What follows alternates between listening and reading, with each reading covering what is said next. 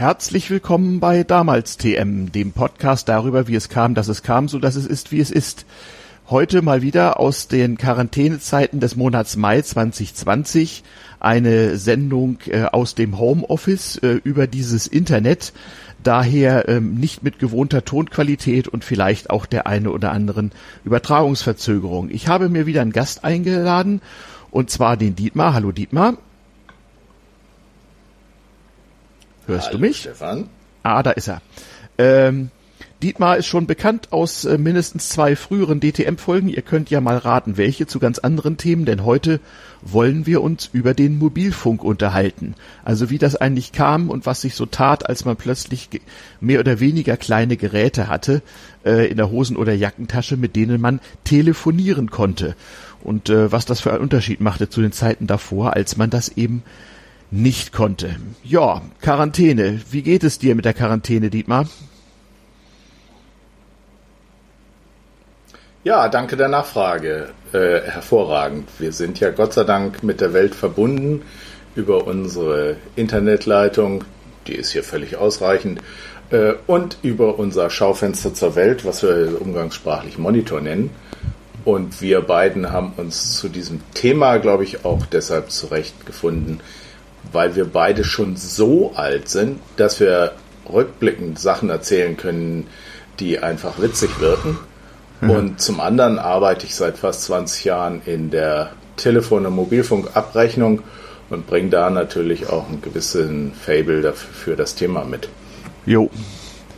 Gar kein Zweifel, das wird richtig lustig. Wir kennen uns ja nun auch schon über 30 Jahre und haben äh, gemeinsam erlebt, wie das denn so kam. Vielleicht versuche ich mal so einen kleinen Einstieg. Also die Notwendigkeit zu telefonieren war ja nun schon seit Kaisers Zeiten äh, dringend erkannt und wurde seitdem flächendeckend abgestellt äh, in ihrem äh, Bedarf und Mangel. Allerdings hatte der deutsche Geschäftsreisende es äh, bis Anfang der 1990er Jahre so an sich, regelmäßig äh, seinen Dienstwagen an einer Autobahnraststätte zu parken und sich an einer der, der vielen dort in Reihe aufgestellten Telefonzellen anzustellen, um mit einer Rolle Markstücke anschließend in seiner Firma anzurufen, um zu fragen, ob denn jemand angerufen hätte und gegebenenfalls zurückzurufen. Wenigen Privilegierten war es vorbehalten, fest eingebaute mobile Telefone, also sogenannte Autotelefone mit analoger Übertragungstechnik, in ihren Kfz verbaut zu haben, die ein unglaubliches Geld kosteten und zum Teil auch noch einer vorsintflutlichen Technik äh, angehörten. Man hatte unter anderem zu wissen, wenn man von einem gewöhnlichen Telefonapparat ein Autotelefon anrief, wo der Betreffende sich ungefähr befindet, denn nur dann konnte das Telefonnetz wissen, äh, wo man überhaupt eine Verbindung herstellen konnte. Und das war halt Funk. Also hör, hörte sich so ähnlich an, als wenn das Gegenüber gerade auf der Mondoberfläche unterwegs ist, so von der Tonqualität her. Das alles änderte sich äh, zaghaft beginnend am Ende der 1980er Jahre. Ich las als Student in Göttingen in einer Zeitung, in einer Zeitung auf Papier, einen Artikel, dass man ein mobiles Telefonnetz plane und dass man äh, äh, Endgeräte in Zigarettenschachtelgröße haben würde.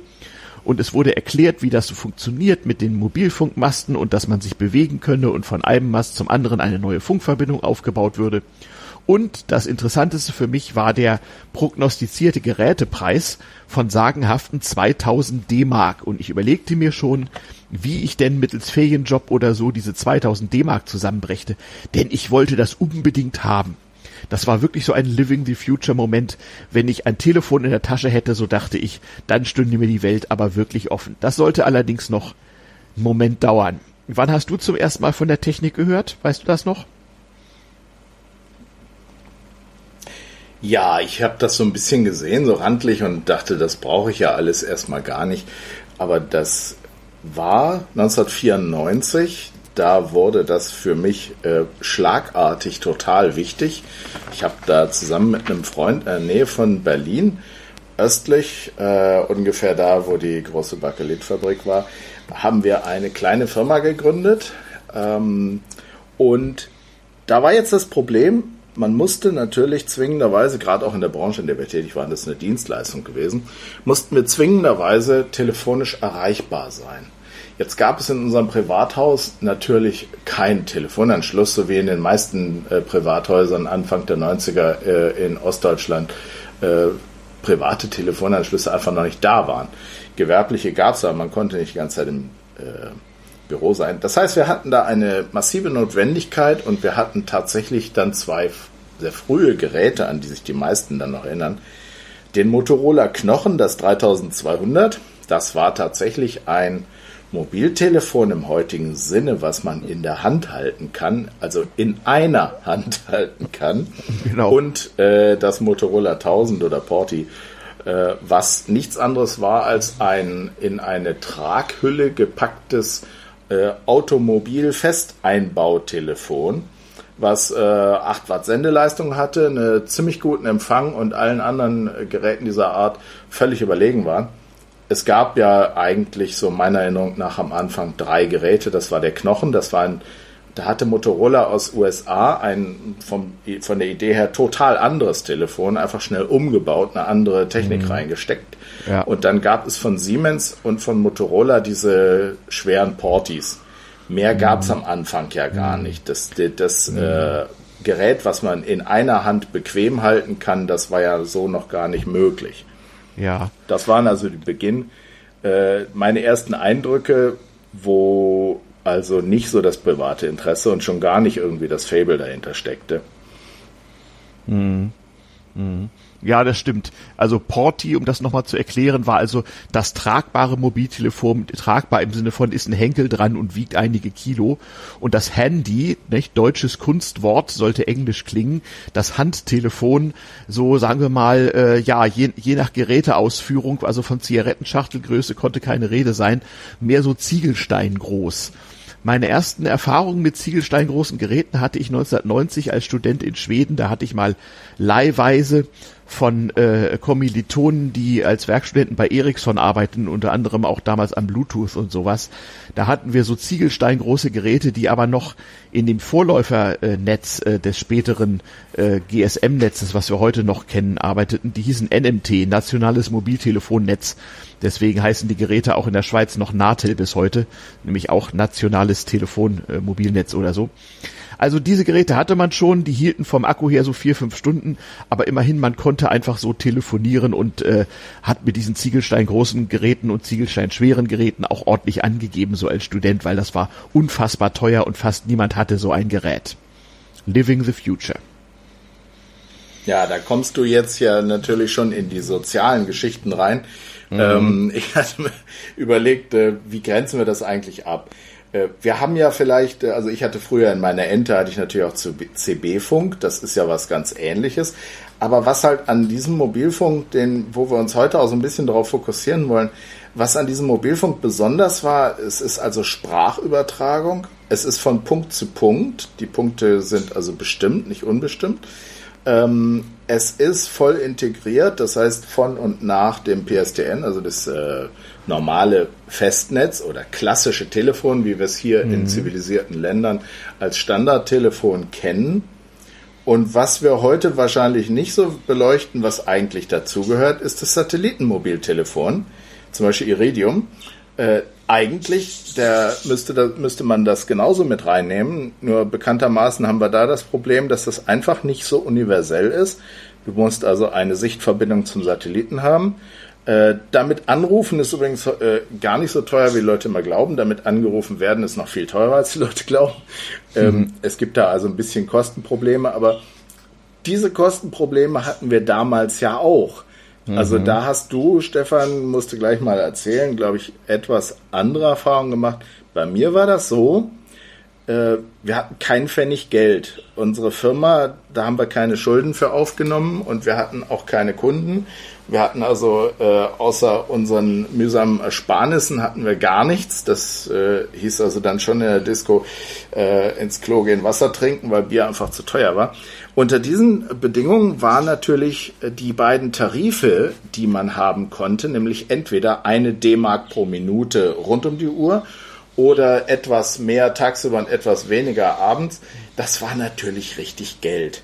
Das führte mhm. dann zusammen mit einem völlig anderen Phänomen dazu, dass man sein Mobiltelefon, wenn man es denn nicht aus Prestigegründen, sondern tatsächlich brauchen wollte, dass man sein Mobiltelefon natürlich immer dabei hatte immer empfangsbereit. In den ausgesprochen schlechten Netzen kommen wir noch drauf.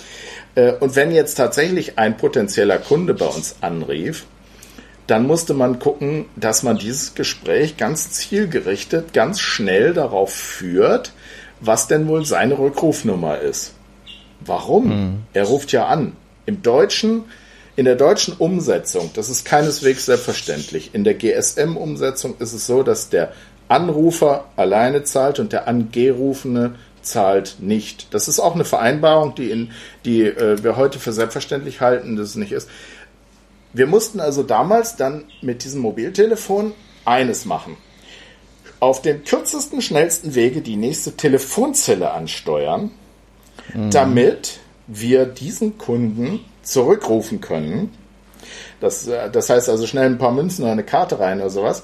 Und zwar so schnell, äh, dass auch die mitgetippte Nummer auf dem Display des Mobiltelefons noch zu sehen war. Wo sollte man die sonst hin tun, wenn man gleichzeitig Auto fährt, Zigaretten raucht, Kaffee trinkt äh, und äh, telefoniert? Also das konnte man damals auf der Stalinallee in Berlin konnte man das noch sehr gut machen, habe ich auch öfter, aber es war halt anstrengend.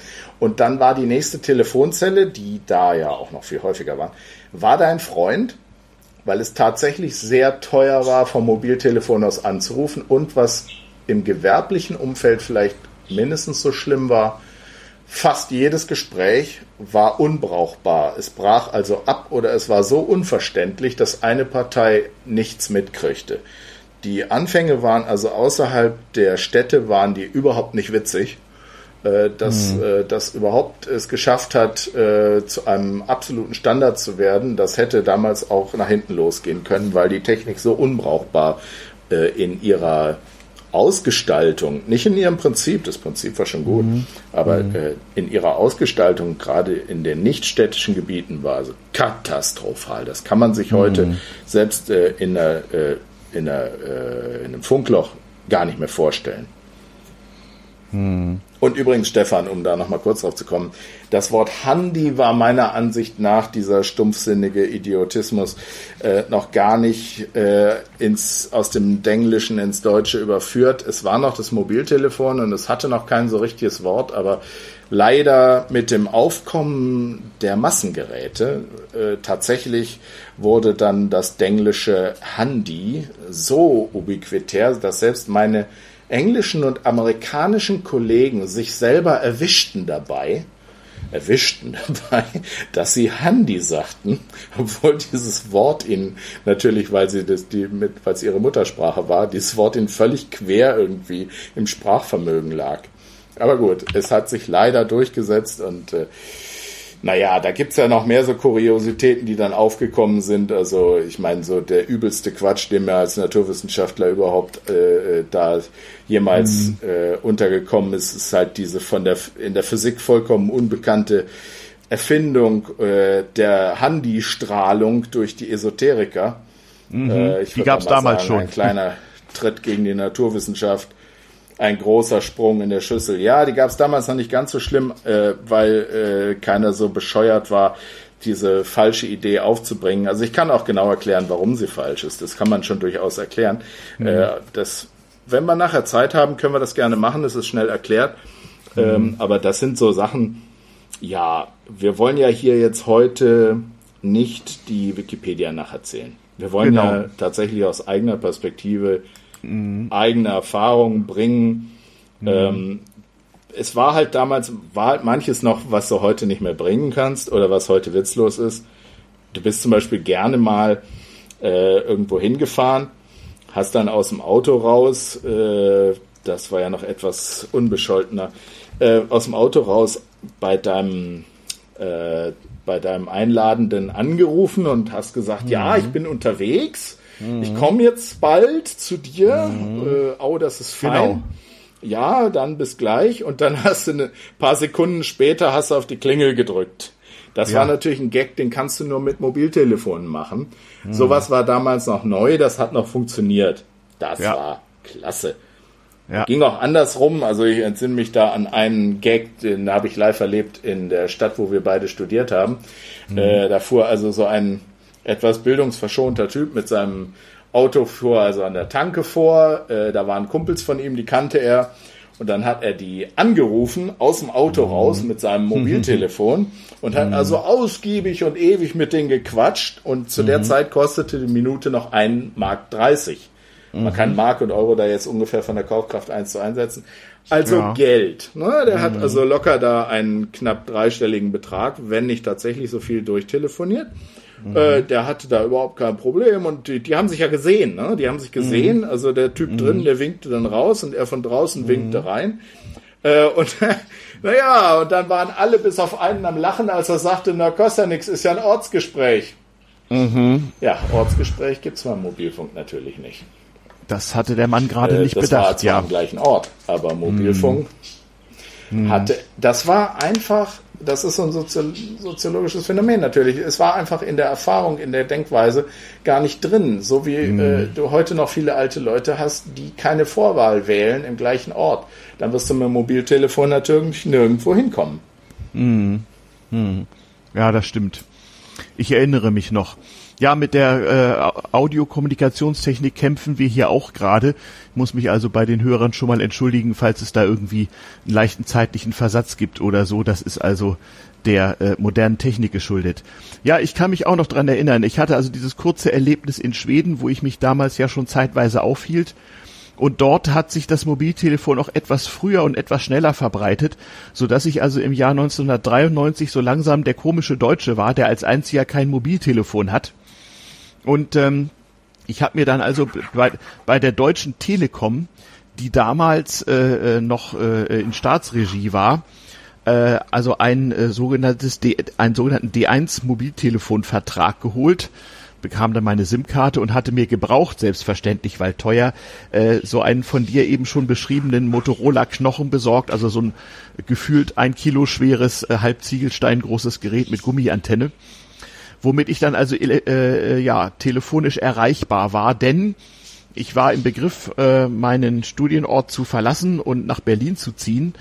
Und äh, dort war überhaupt nicht dran zu denken, erstmal irgendwie einen eigenen Telefonanschluss zu haben. Und ich wollte ja meine sozialen Beziehungen weiterpflegen. Denn das Internet fing ja zeitgleich gerade so richtig an, im heutigen Sinne Internet zu sein. Das heißt, man fühlte sich ohne Telefon auch reichlich abgeschnitten. Ich hatte den Tarif, den du vorhin besch beschrieben hast, wo man tagsüber den damaligen Wahnsinnsbetrag von einer Mark und 34 Pfennig pro Minute zahlte und abends nach 20 Uhr senkte der sich auf 56 Pfennig. Ähm, das äh, war vergleichsweise sensationell billig, aber dennoch hatte ich, als ich dann umgezogen war, also eine deutlich, äh, also eine mittlere zweistellige monatliche Mobiltelefonrechnung in D-Mark, quasi heute wie Euro. Und äh, das war noch relativ wenig und das war also notwendig, um so die wichtigsten Kontakte herzustellen. Und in der Tat, ich kann es bestätigen, man hat sich dann per Mobil Mobiltelefon erreicht und längere Gespräche über das Festnetz dann halt anschließend fortgeführt. Ich wohnte in der WG und wir hatten also auf dem Flur so das berühmte WG-Telefon mit einer lustigen handgeschriebenen Tabelle dabei, wo man die Telefoneinheiten eintrug, und damit hat man dann mal länger telefoniert. Bis dann Gott sei Dank das Internet, ich würde mal sagen, so ab 1995 oder 96 brauchbare Alternativen bereitstellte.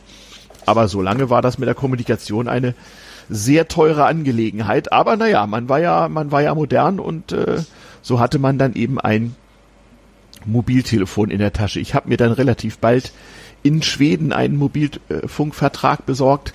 Das hatte nämlich den Charme, dass es, das kam damals auf, ein subventioniertes Endgerät der Firma Ericsson dazu gab, was dann wirklich nur noch, sagen wir mal, doppelt Zigarettenschachtel groß war und tatsächlich in die Tasche passte und ein Handy im eigentlichen Sinne war und auch endlich Akkumulatoren hatte, die man von außen schnell wechseln konnte und zwischendurch aufladen, so dass man noch immer Strom hatte. Denn, liebe Kinder, Mobiltelefone hielten damals nur ein paar Stunden, dann musste man sie wieder aufladen. Wie war das eigentlich bei dir? Du hattest, äh, genau, du sagtest, du hattest ein Gerät Ja, mit Henkel und den ich großen allerdings Knochen. bestätigen. Also man hatte ja, nicht der nur große Knochen hatte ja einen normalen Akku und er hatte eventuell auch einen extra großen Akku. Und dann hattest du also den extra großen Akku und den normalen Akku. Du hattest selbstverständlich immer beide bei.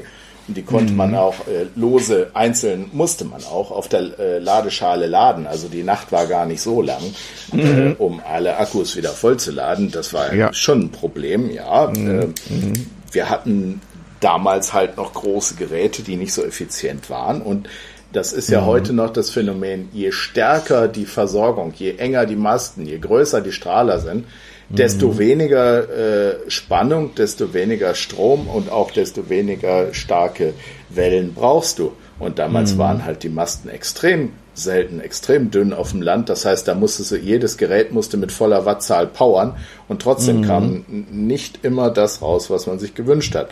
Mhm. Aber du hast es gerade schon erwähnt. Wichtig war dann, nachdem man mit diesen klobigen Knochen so langsam mhm. seinen Frieden gemacht hatte und sie in die Ecke gelegt hat, dann mhm. hatte man äh, so etwas mehr als Zigarettenschachtel große Geräte und die wurden auch immer kleiner und es war das Wichtigste überhaupt, mhm. dass die möglichst, und das war auch eine Frage des Geldes und da konnte man auch viele faule Kompromisse machen, dass die möglichst in die Hemdtasche passen und dass die möglichst wenig auftragen, wenn man mhm. sie in die Hemdtasche tut. Mhm. Entsprechend, also für, für eine eng anliegende Damenjeans reichte es nicht unbedingt, aber für eine mhm. Hemdtasche reichte es tatsächlich in manchen Fällen mhm. schon aus.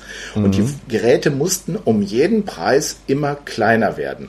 Da gab mhm. es auch witzige Geräte. Äh, heute kann ich nur empfehlen, schaut mal in Paderborn im Computermuseum vorbei. Da hängt eine ganze Wand voll von wirklich interessanten Geräten. Die haben also sehr ausgesuchte Exponate, wo man solche Geschichten mal ähm, nachvollziehen kann. Und dann gab es einen großen Knall quasi über Nacht, einen völligen Paradigmenwechsel und das sogenannte Smartphone war da. Ich bezweifelte bis heute, dass da irgendwas dran smart ist, aber es war plötzlich ein riesiges Telefon mit einem völlig stumpfsinnigen Display, was also nicht mehr versucht hat, auf möglichst kleinem Platz möglichst viel, möglichst sinnvoll darzustellen und eine Tastatur, die man blind bedienen kann. Na, das Smartphone, wie wir es heute kennen, trat also plötzlich, du kannst äh, das Jahr vielleicht dabei tun, trat plötzlich auf, Telefone mussten wieder groß und schwer sein. Äh, große Featureitis, wir kennen es, mhm. es hat sich bis heute völlig unverändert erhalten. Es ist ein äh, großer Computer. Mhm. Aber wo wir schon mal bei den Geräten sind, möchte ich auf jeden Fall auch noch einen ganz wichtigen Paradigmenwechsel anführen, den die meisten gar nicht mitgekriegt haben. Du hast vorhin gesagt, äh, in der alten Zeit A-Netz, B-Netz, auch C-Netz. Äh, das heißt, die First Generation Networks, das waren Geräte, die waren erstens analog, nicht digital. Das mhm. ist der eine ganz große äh, Unterscheider, analog-digital. Und das andere ist auch die Vertragsgestaltung. Du hattest mhm. damals grundsätzlich bis zum C-Telefon und mhm. äh, in Amerika ist es, äh, versuchen es viele Firmen heute wieder komplett durchzudrücken. Du hattest eine Einheit von Gerät und Vertrag. Das mhm. heißt, du konntest nicht einfach dir ein anderes Gerät kaufen, weil das eine dir kaputt gegangen ist und dann mhm. einfach schnell die SIM-Karte wechseln. Diese mhm. SIM-Karte ist eine Erfindung des GSM-Standards. Mhm. Das heißt, diese SIM-Karte repräsentiert den Vertrag, den du mit deinem Mobilfunkprovider hast. Der sagt dir, für wie viel Geld du welche Leistungen so benutzen kannst oder nicht benutzen sollst. Äh, mhm. Das kannst du auswählen, das kannst du mit ihm aushandeln. Das ist aber mit dem GSM-Standard vollkommen egal, in welches mhm. Gerät du diese Karte reinsteckst. Mhm. Wenn ich jetzt hier auf dem Tisch um mich gucke, habe ich hier also mehrere Geräte. Ein mhm. mobiles Modem, ein mhm. äh, Smartphone. Links von mir mhm. hängt noch ein echtes Telefon an einem Ladekabel. Mhm. Ich kann also meine SIM-Karte jetzt mal unabhängig davon, dass die ein bisschen verschiedene Größen haben, das ist ja kein Problem mit Adaptern. Ich kann meine SIM-Karte also vom einen Gerät ins andere wechseln. Das war damals etwas vollkommen Neues, mhm. was zweifellos der Industrie und dem Erfolg des Mobiltelefons sehr gut getan hat. Mhm. Das war völlig neu. Die ersten mhm. SIM-Karten, das Normalformat der SIM-Karte war also Scheckkartenformat klar, mhm. was sonst? Ja. Das passte also in jedes Porti, in jedes Motorola 1000, passte mhm. das also rein. Ähm, also man muss sagen, Kreditkartenformat heute, nicht? Einfach Kreditkarte mhm. mal gucken, Leute. Mhm. Richtig, Kreditkartenformat. Also das war das normale Format. Mhm. Und dann wurden die immer kleiner, weil schon beim Knochen passte die, passte die große Karte natürlich nicht mehr rein. Und dann hatte mhm. man so ein bisschen den Wechsel. Äh, man hatte auch die Adapter. Also da hat sich seit den äh, frühen 90ern hat sich da eigentlich grundsätzlich gar nichts geändert. Ganz witzig. Ja, ja. Hm. Ähm, Ja, das stimmt. Also SIM-Karten, das war noch so, so, ein Thema für sich. Die wurden in der Tat immer kleiner und es gab lustige Adapter, wo man die reinkleben und rausbrechen musste. Ähm, und ungeschickte Leute konnten auch durchaus ihre SIM-Karte kaputt machen, habe ich auch erlebt. Ähm, die Technik war auch noch nicht so ausgereift. Manchmal gab es auch Kontaktprobleme und dann funktionierte das Telefon nicht so richtig. Frühe Mobiltelefone speicherten auch die Kontakte und Telefonnummern grundsätzlich auf der SIM-Karte, so dass man sie also sozusagen dabei hatte, wenn man die Karte wechselte. Dumm nur, wenn man ein Backup äh, äh, vergessen hatte und dann die SIM-Karte wechselte und dann war das eigene Telefonbuch nicht mehr da. Ähm, alles schon mal da gewesen, alles sehr lustig. Die, Mi die Miniaturisierung kenne ich auch. Ich war ganz weit vorne, als ich dann so 1996 oder 97 ein winzig kleines Produkt der Firma Ericsson hatte, was wirklich in die Oberhemdtasche passte. Und als ich das zum ersten Mal in den USA jemandem vorzeigte, da hat er mich gefragt, ob das denn wahr sein könne, denn da hatten sie damals noch einen anderen Mobilfunkstandard mit wesentlich größeren Geräten und da kostete es übrigens Geld, wenn man angerufen wurde. Ich hatte natürlich dann alsbald ein auf äh, ein Amerikaner lautendes ähm, äh, amerikanisches Mobiltelefon, denn ähm, auf einem deutschen Mobiltelefon in USA angerufen zu werden, setzte voraus, dass man in den damals noch raren äh, GSM-Netzen war und es war unfassbar teuer. Ich kann mich erinnern an irgendwie drei Dollar die Minute oder sowas. Ja, das ist natürlich klar. Das ist das alte Thema Roaming. Roaming ist ja nun auch in vielerlei Hinsicht ein interessantes Thema. Um das mit der SIM-Karte kurz noch abzuschließen, du hast natürlich recht, die Kontakte kann man bis heute auf der SIM-Karte oder im Gerät speichern, äh, dass man die, also diese SIM-Karten, das ist einen eigenen Podcast wert, das ist ein unglaublich ja. weites, großes Feld. Die meisten äh, kriegen das gar nicht mit. Die SIM-Karten, die verwendet werden, sind überwiegend auch relativ primitiv. Das hat ausschließlich äh, Kostengründe, weil auf so einer SIM-Karte kann man also fast ein komplettes Mobiltelefon abbilden heutzutage diese, die werden auch hergestellt für Spezialzwecke. Da kann man also mhm. wirklich sehr große Computer drauf unterbringen für Verschlüsselung, mhm. für Speicherung gro relativ großer Datenmengen. Äh, mhm. Das ist schon ganz interessant. Worauf wir vorhin noch gar nicht aus, den, aus der Dinosaurierzeit abgehoben haben. Wie fing das denn eigentlich an mit den Anbietern? Äh, du hast es erwähnt, du hattest bei der Telekom einen Vertrag, das heißt, du hattest einen D1. Mhm. D1, das war auch ein ganz wesentliches äh, Markenkennzeichen und das hob sich natürlich total ab von D2. D2 mhm. Mannesmann privat. Privat. Ka kamen die Man nicht erst später? Ich nicht mehr hören, diese blau-rote. Ich glaube, am Anfang gab es nur D1, oder? Später. Die Lizenzen nee. für die Nein, äh, nein, die, die D-Netz-Lizenzen wurden praktisch gleichzeitig vergeben. Äh, die E-Netze, die kamen ja später erst überhaupt, mhm. die haben ein Jahr später erst mit der Lizenz angefangen. Mhm. E Plus und Viac Intercom. Mhm. Ähm, ich habe damals auch noch eine Viac Intercom-Karte gehabt. Äh, D2 ja, die hatte ich auch. privat. Das war mhm. ganz, ganz, ja, das mhm. war ganz wichtig. Die SIM-Karte war rot-silbern äh, mhm. und die Werbung war blau-rot. Äh, der Herr Kutschkowski residierte am Seestern 1 und führte also dieses Mannesmann-Unternehmen von ganz oben, führte er zu einem sehr großen Erfolg, kann man nicht anders sagen. Also wirklich ganz, ganz mhm. klasse, was die einen Aufwuchs hingelegt haben. Äh, da kam dann E Plus noch dazu als Billigheimer Anbieter mit dem neuen E-Netz was mhm. durchaus technisch eine etwas andere Geschichte ist. Und die Viac Intercom eigentlich auch als Billigheimer eingestiegen, aber mit ihrem Genion-Konzept, ihrem Multicard-Server und noch ein paar anderen Sachen eben durch extrem interessante, sehr weitreichende Innovationen äh, und am Anfang mit einem Domestic Roaming oder National Roaming, wie es eigentlich meist genannt wird, ähm, stachen die also aus dem Markt völlig heraus. Das hat ihnen, glaube ich, auch viele Kunden gebracht. Also technisch orientierte Leute wie ich waren da mhm. völlig drauf abgefahren. Das war also mhm. eine super interessante Sache. Genion, kurz mhm. für die, die es nicht kennen, man kann es nach wie vor bekommen, äh, auch wenn es nicht mehr so aktiv vermarktet wird. Dort wird vom Funknetz der SIM-Karte mitgeteilt, pass auf, es gibt hier einen bestimmten Bereich von Funkmasten, wenn du von denen ein Signal bekommst, dann bist du in der sogenannten Homezone. Die zeigst du jetzt bitte an und wenn du sie nicht anzeigst, ist auch egal, dann wird sie kann man sich ansagen lassen. wenn diese Homezone eintritt, kommt ein anderer Tarif äh, für den mhm. Kunden, für das Mobilfunkgespräch in Aktion. Das heißt, er kann auf einer Festnetznummer, das war der weitere Gag dabei, er kann auf einer Festnetznummer angerufen werden, ohne dass das was extra kostet. Und mhm. er konnte aus dieser sogenannten Homezone, konnte er also zu einem Festnetztarif, mhm. wir erinnern uns, Mobilfunk Schweine teuer, er mhm. konnte also jetzt plötzlich zu einem Festnetztarif für ganz kleines Geld, konnte er plötzlich anrufen von seinem Mobiltelefon raus, mhm. wohin, wohin immer er wollte. Selbst ins mhm. Ausland waren diese Tarife pervers billig. Ich kann mich da entsinnen, ich habe meinen Arbeitskollegen in England angerufen, ich habe das Gespräch dann relativ kurz gehalten weil so mhm. Auslandsgespräche sind ja schweineteuer.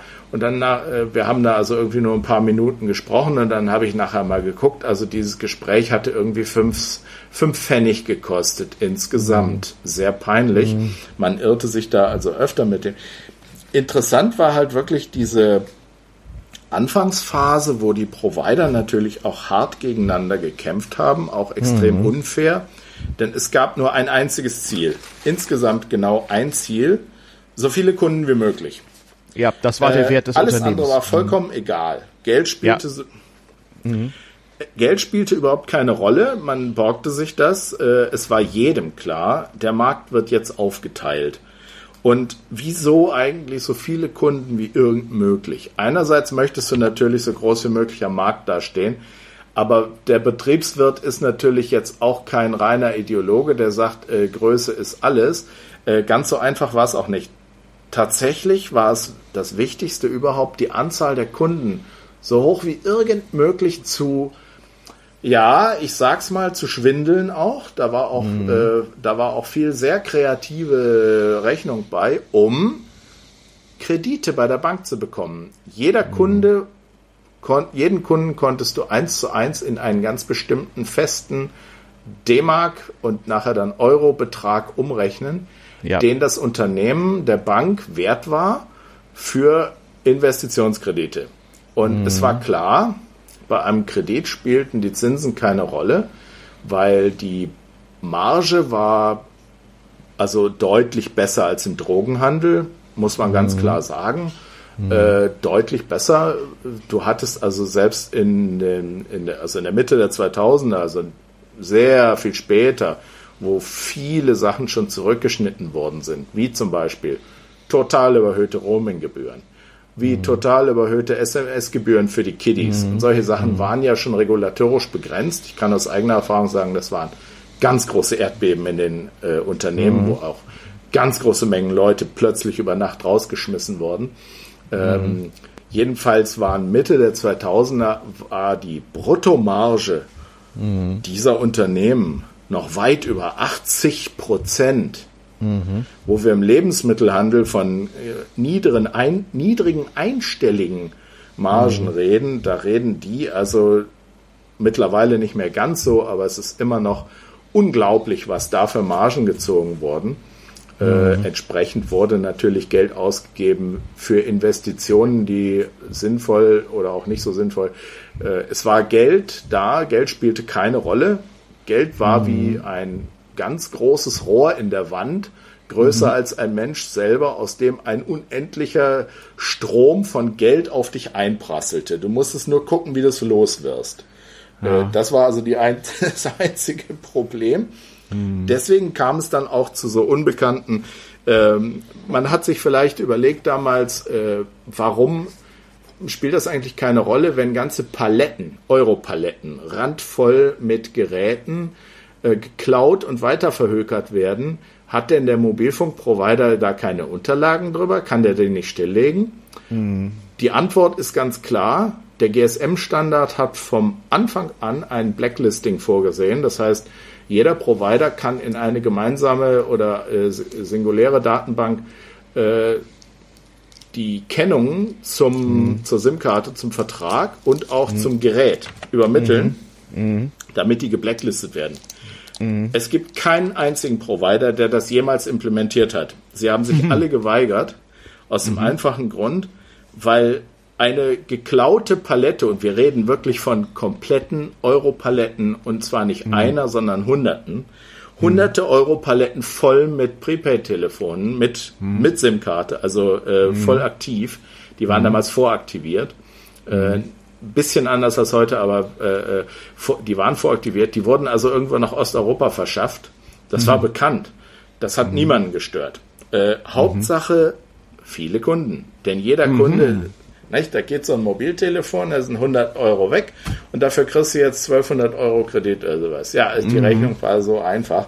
Das mhm. war also bis dann sukzessive eine Konsolidierung einsetzte und dann zum mhm. Beispiel erste Provider anfingen und mhm. mal die Kunden, die schon längst keinen Vertrag mehr hatten, äh, mhm. und die Prepaid-Verträge, die schon lange keine Telefonbewegungen äh, mehr hatten, ja. die einfach mal rausgerechnet haben.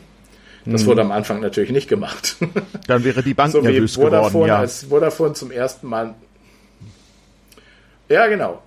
So wie Vodafone, als sie das erste Mal nachgerechnet haben, was sie an Interconnect-Gebühren, mhm. die Provider wurden ja zusammengeschaltet mit mhm. äh, den Funkprovidern und den Festnetzprovidern und das wurde überwiegend über die Telekom gemanagt als die Vodafone zum allerersten Mal nachrechnen konnte und wollte, was sie der Telekom so bezahlt für mhm. diese Zusammenschaltung und den Austausch der Gespräche, ja. kam da also sofort ein Gespräch über einen höheren Millionenbetrag zustande, der ja. unrechtmäßig gefordert wurde.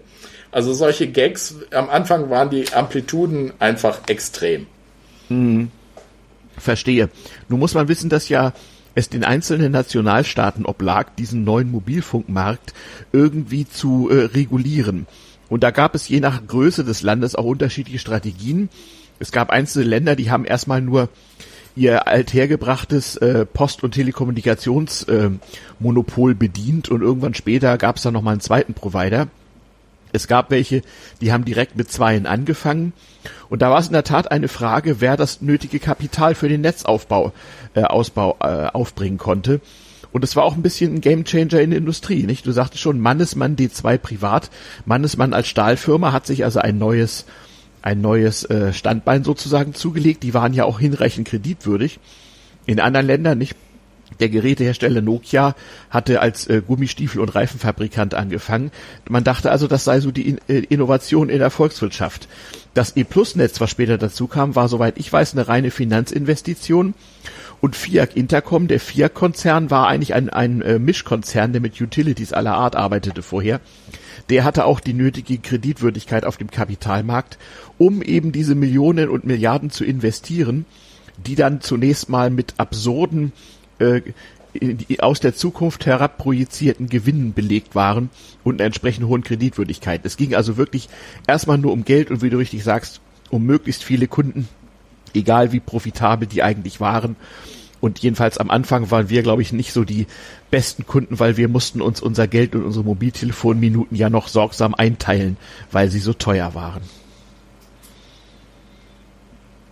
Ja, das ist richtig. Es gibt also bis heute das kann ich also auch äh, bestätigen. Es gibt Kunden erster Klasse und es gibt andere Kunden. Die Kunden erster Klasse sind die Business-Kunden oder wie es bei Vodafone heißt, Enterprise-Kunden. Und mhm. dann gibt es noch die anderen Kunden. Für die muss man mhm. halt auch was tun und da muss man auch gucken, dass man am Markt besteht. Äh, mhm. Ganz klar, ähm, weil der Business-Kunde sagt einfach, pass auf, so ein Telefonat, das mag ja ruhig 100 oder 1000 Euro kosten, wenn mich der wenn der Abschluss, den ich damit mache, äh, 10 Millionen schwer ist, dann kann ich einfach nicht hingehen und hier 10 Pfennig sparen. Das genau. Wichtigste genau. ist, dass die Sache funktioniert. Mhm. Das ist das einzig Interessante. Äh, dieser Ansatz wird ja überall gefahren. Du verkaufst dem Businesskunden die vernünftige Leistung und der Konsumer kriegt einfach den zweitklassigen Ramsch. Dafür ist es billig, weil der Konsumer guckt ja auch immer nur aufs Geld. Äh, völlig verständlich. Ähm, aber gut, das, das GSM war eigentlich äh, oder ist nach wie vor eine große Erfolgsgeschichte, die viele andere interessante äh, Sachen auch noch mit sich brachte. Äh, eine, äh, äh, ähm, eine Sache, äh, die mir gerade so einfällt, ich habe damals bei äh, O2 gearbeitet und da erzählte man sich das natürlich auch gerne. Rudi Kröger ähm, war also der große Mann der O2, so wie der Kutschkowski von, von Vodafone. Und da muss man sagen, was du gerade sagtest über die Diversifizierung und die Investitionsstrategien der Industrie, mhm. äh, das ganz klar.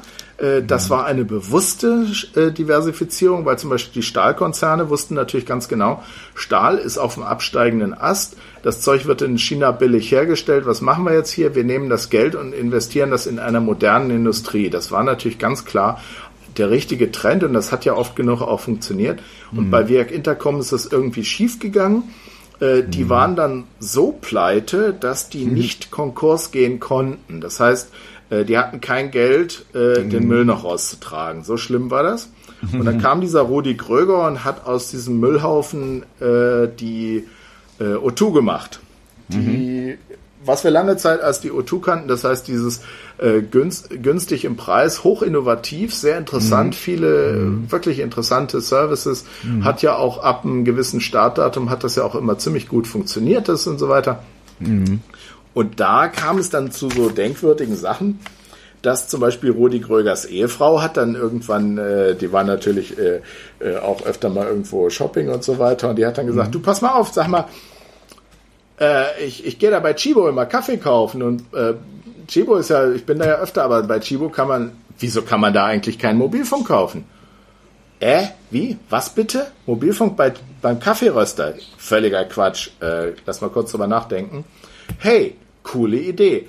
Und in dem Moment war das White Label geboren. Das heißt, in dem Moment hat O2, das war, das, also der Anekdote nach geht das auf Rudi Krögers Ehefrau zurück, mhm. äh, hat also O2 dann über Chibo äh, Mobilfunk vermarktet, äh, wobei das dann unter der Marke Chibo lief. Das heißt, das war auch die in Deutschland so die erste mir bekannte große White Label Marke. Die hatten mhm. äh, teilweise schon eigene Plattformen. Also es war kein mhm virtuelles, kein MVNO, kein virtueller äh, Mobile Provider. Es war schon ein mhm. White Label. Äh, das hat sich auch so ein bisschen geändert mit der Zeit, aber ist ja mhm. auch egal. Jedenfalls haben dann auch völlig branchenfremde Unternehmen angefangen, Mobilfunk zu verhökern. Damit mhm. war klar, das ist in der Breite angekommen.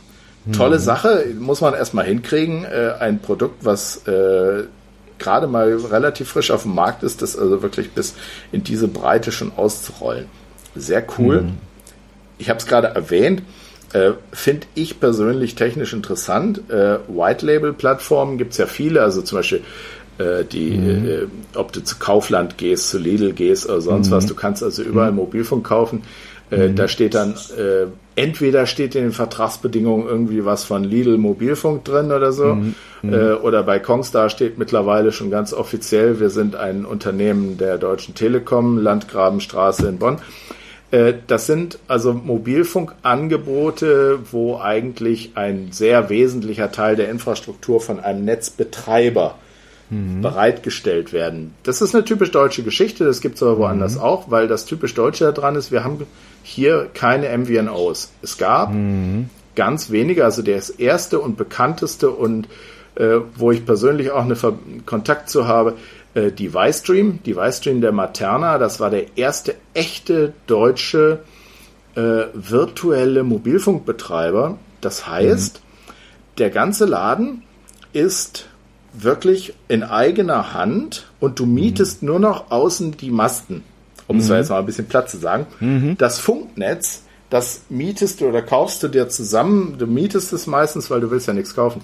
Du liest das aber die ganze Provisionierung, die ganze Abrechnung, die ganze Steuerung, also das, wo die Wertschöpfung drin ist und wo du reagieren musst, so wie du es brauchst und wie du den Markt einschätzt, das ist in mhm. deiner Hand.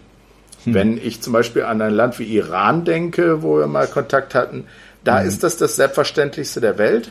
Dort äh, gibt es praktisch nur MVNOs, das heißt, jeder Mobilfunkbetreiber ist eigentlich äh, nur ein Unternehmen, was die zentrale Technik hat, aber die gesamte Funktechnik komplett dazu mietet. Mal hier, mhm. mal da, mal dort. Die werden dann, mhm. da kann man dann natürlich auch seine Präferenzen treffen zwischen Abdeckung mhm. und äh, äh, äh, wie viel Marge das dann hat, wenn man einfach nur eine Stadt abdeckt und so weiter. Diese mhm. Idee ist äh, in Deutschland nicht mehr präsent. Es gibt, hm. also es gibt viel, äh, äh da eine begrifflich gibt es eine Unschärfe. Also manche Leute sagen auch, dass diese White Labels MVNOs sind. Ich sehe das ein bisschen anders. Also den Unterschied sehe ich einfach daran, dass das White Label einfach sehr viel weniger äh, eigene äh, Technik, eigene Steuerung einbringt äh, mhm. dass das einfach viel näher noch dran ist am Mobilfunknetzbetreiber. Also mhm. es gibt ja Netzbetreiber und Mobilfunkläden. Nicht Mobilfunk kann jeder machen, aber Netz betreiben kann eben nicht jeder. Da mhm. ist die Einstiegshürde auch so hoch, dass dann jemand äh, wie damals, wir erinnern uns, Firma Quam, mhm. äh, was war das, Telefonica Sonera und äh, dieses äh, grüne, diese grüne mhm. Firma, die hat versucht, auf dem deutschen Markt Fuß zu fassen. Mhm. Und die hatten das dann völlig unterschätzt, dass man in Deutschland für jedes, für jeden Markteintritt immer grundsätzlich zehn Jahre braucht. Die hatten mhm. natürlich nicht auf zehn Jahre, äh, weder die Norweger noch die Spanier hatten auf zehn Jahre die, die ja. Anfangsphase ausgelegt. Und so mhm. ist Quam, wo ich auch gerne Kunde geworden wäre, nachdem ich dann soweit war, da zu unterschreiben, waren die mhm. plötzlich wieder weg. Ja, an die erinnere ich mich auch, auch noch. Sachen, die einfach ja. dann wieder weg waren. Ja. Ne? An, die, an die erinnere ich mich auch noch. Da ja, gab es so einige Opfer. Aber wie gesagt, die, wie du schon sagst, die Marge war enorm und alle wollten unbedingt Geld verdienen damit. Es war eine Goldgrube.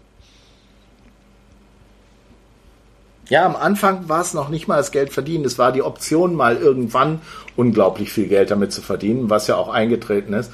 Hm. Äh, also insofern, das, das war ja gar nicht unbegründet. Aber am Anfang war es schon, es war schon eine, eine sehr windige Investition, weil es eben auch gigantische Beträge waren, auf relativ lange mhm. Zeiten, die mhm. man erstmal investieren muss in das Netz, in die Infrastruktur, mhm.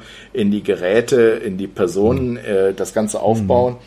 Wenn du zum mhm. Beispiel daran denkst, also dieses, äh, was, was äh, O2 mit seinem Genion da aufgebaut hat, mhm. also äh, soweit ich mich entsinne, ist das ein Brainchild von Hans Scheidt gewesen, ein äh, holländischer Consultant, der dieses äh, Genion hochgezogen hat und nachdem ja. ich verstanden habe, was dieses Genion ist, dann muss man sagen, also Rocket Science, das kannst du in den Kindergarten wegtun äh, Genion ist sehr, sehr heftig, gerade wenn man neue Protokolle wie UMTS und äh, so weiter, LTE und so weiter dazu nimmt, die von der Architektur, von der Idee, von der Steuerung total anders sind und das aber auf dieses Modell jetzt runterbrechen muss. Mhm. Ähm, da sind viele interessante Sachen damals passiert.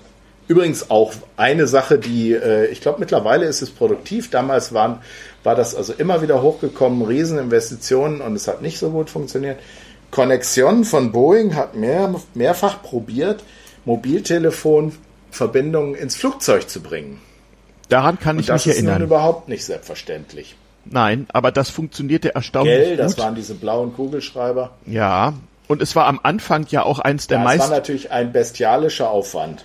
Ja, es war vor allem eins der meist äh, äh, missachteten Verbote am Anfang in der Geschäftswelt, nämlich das Verbot der Benutzung von Handys an Bord von Flugzeugen.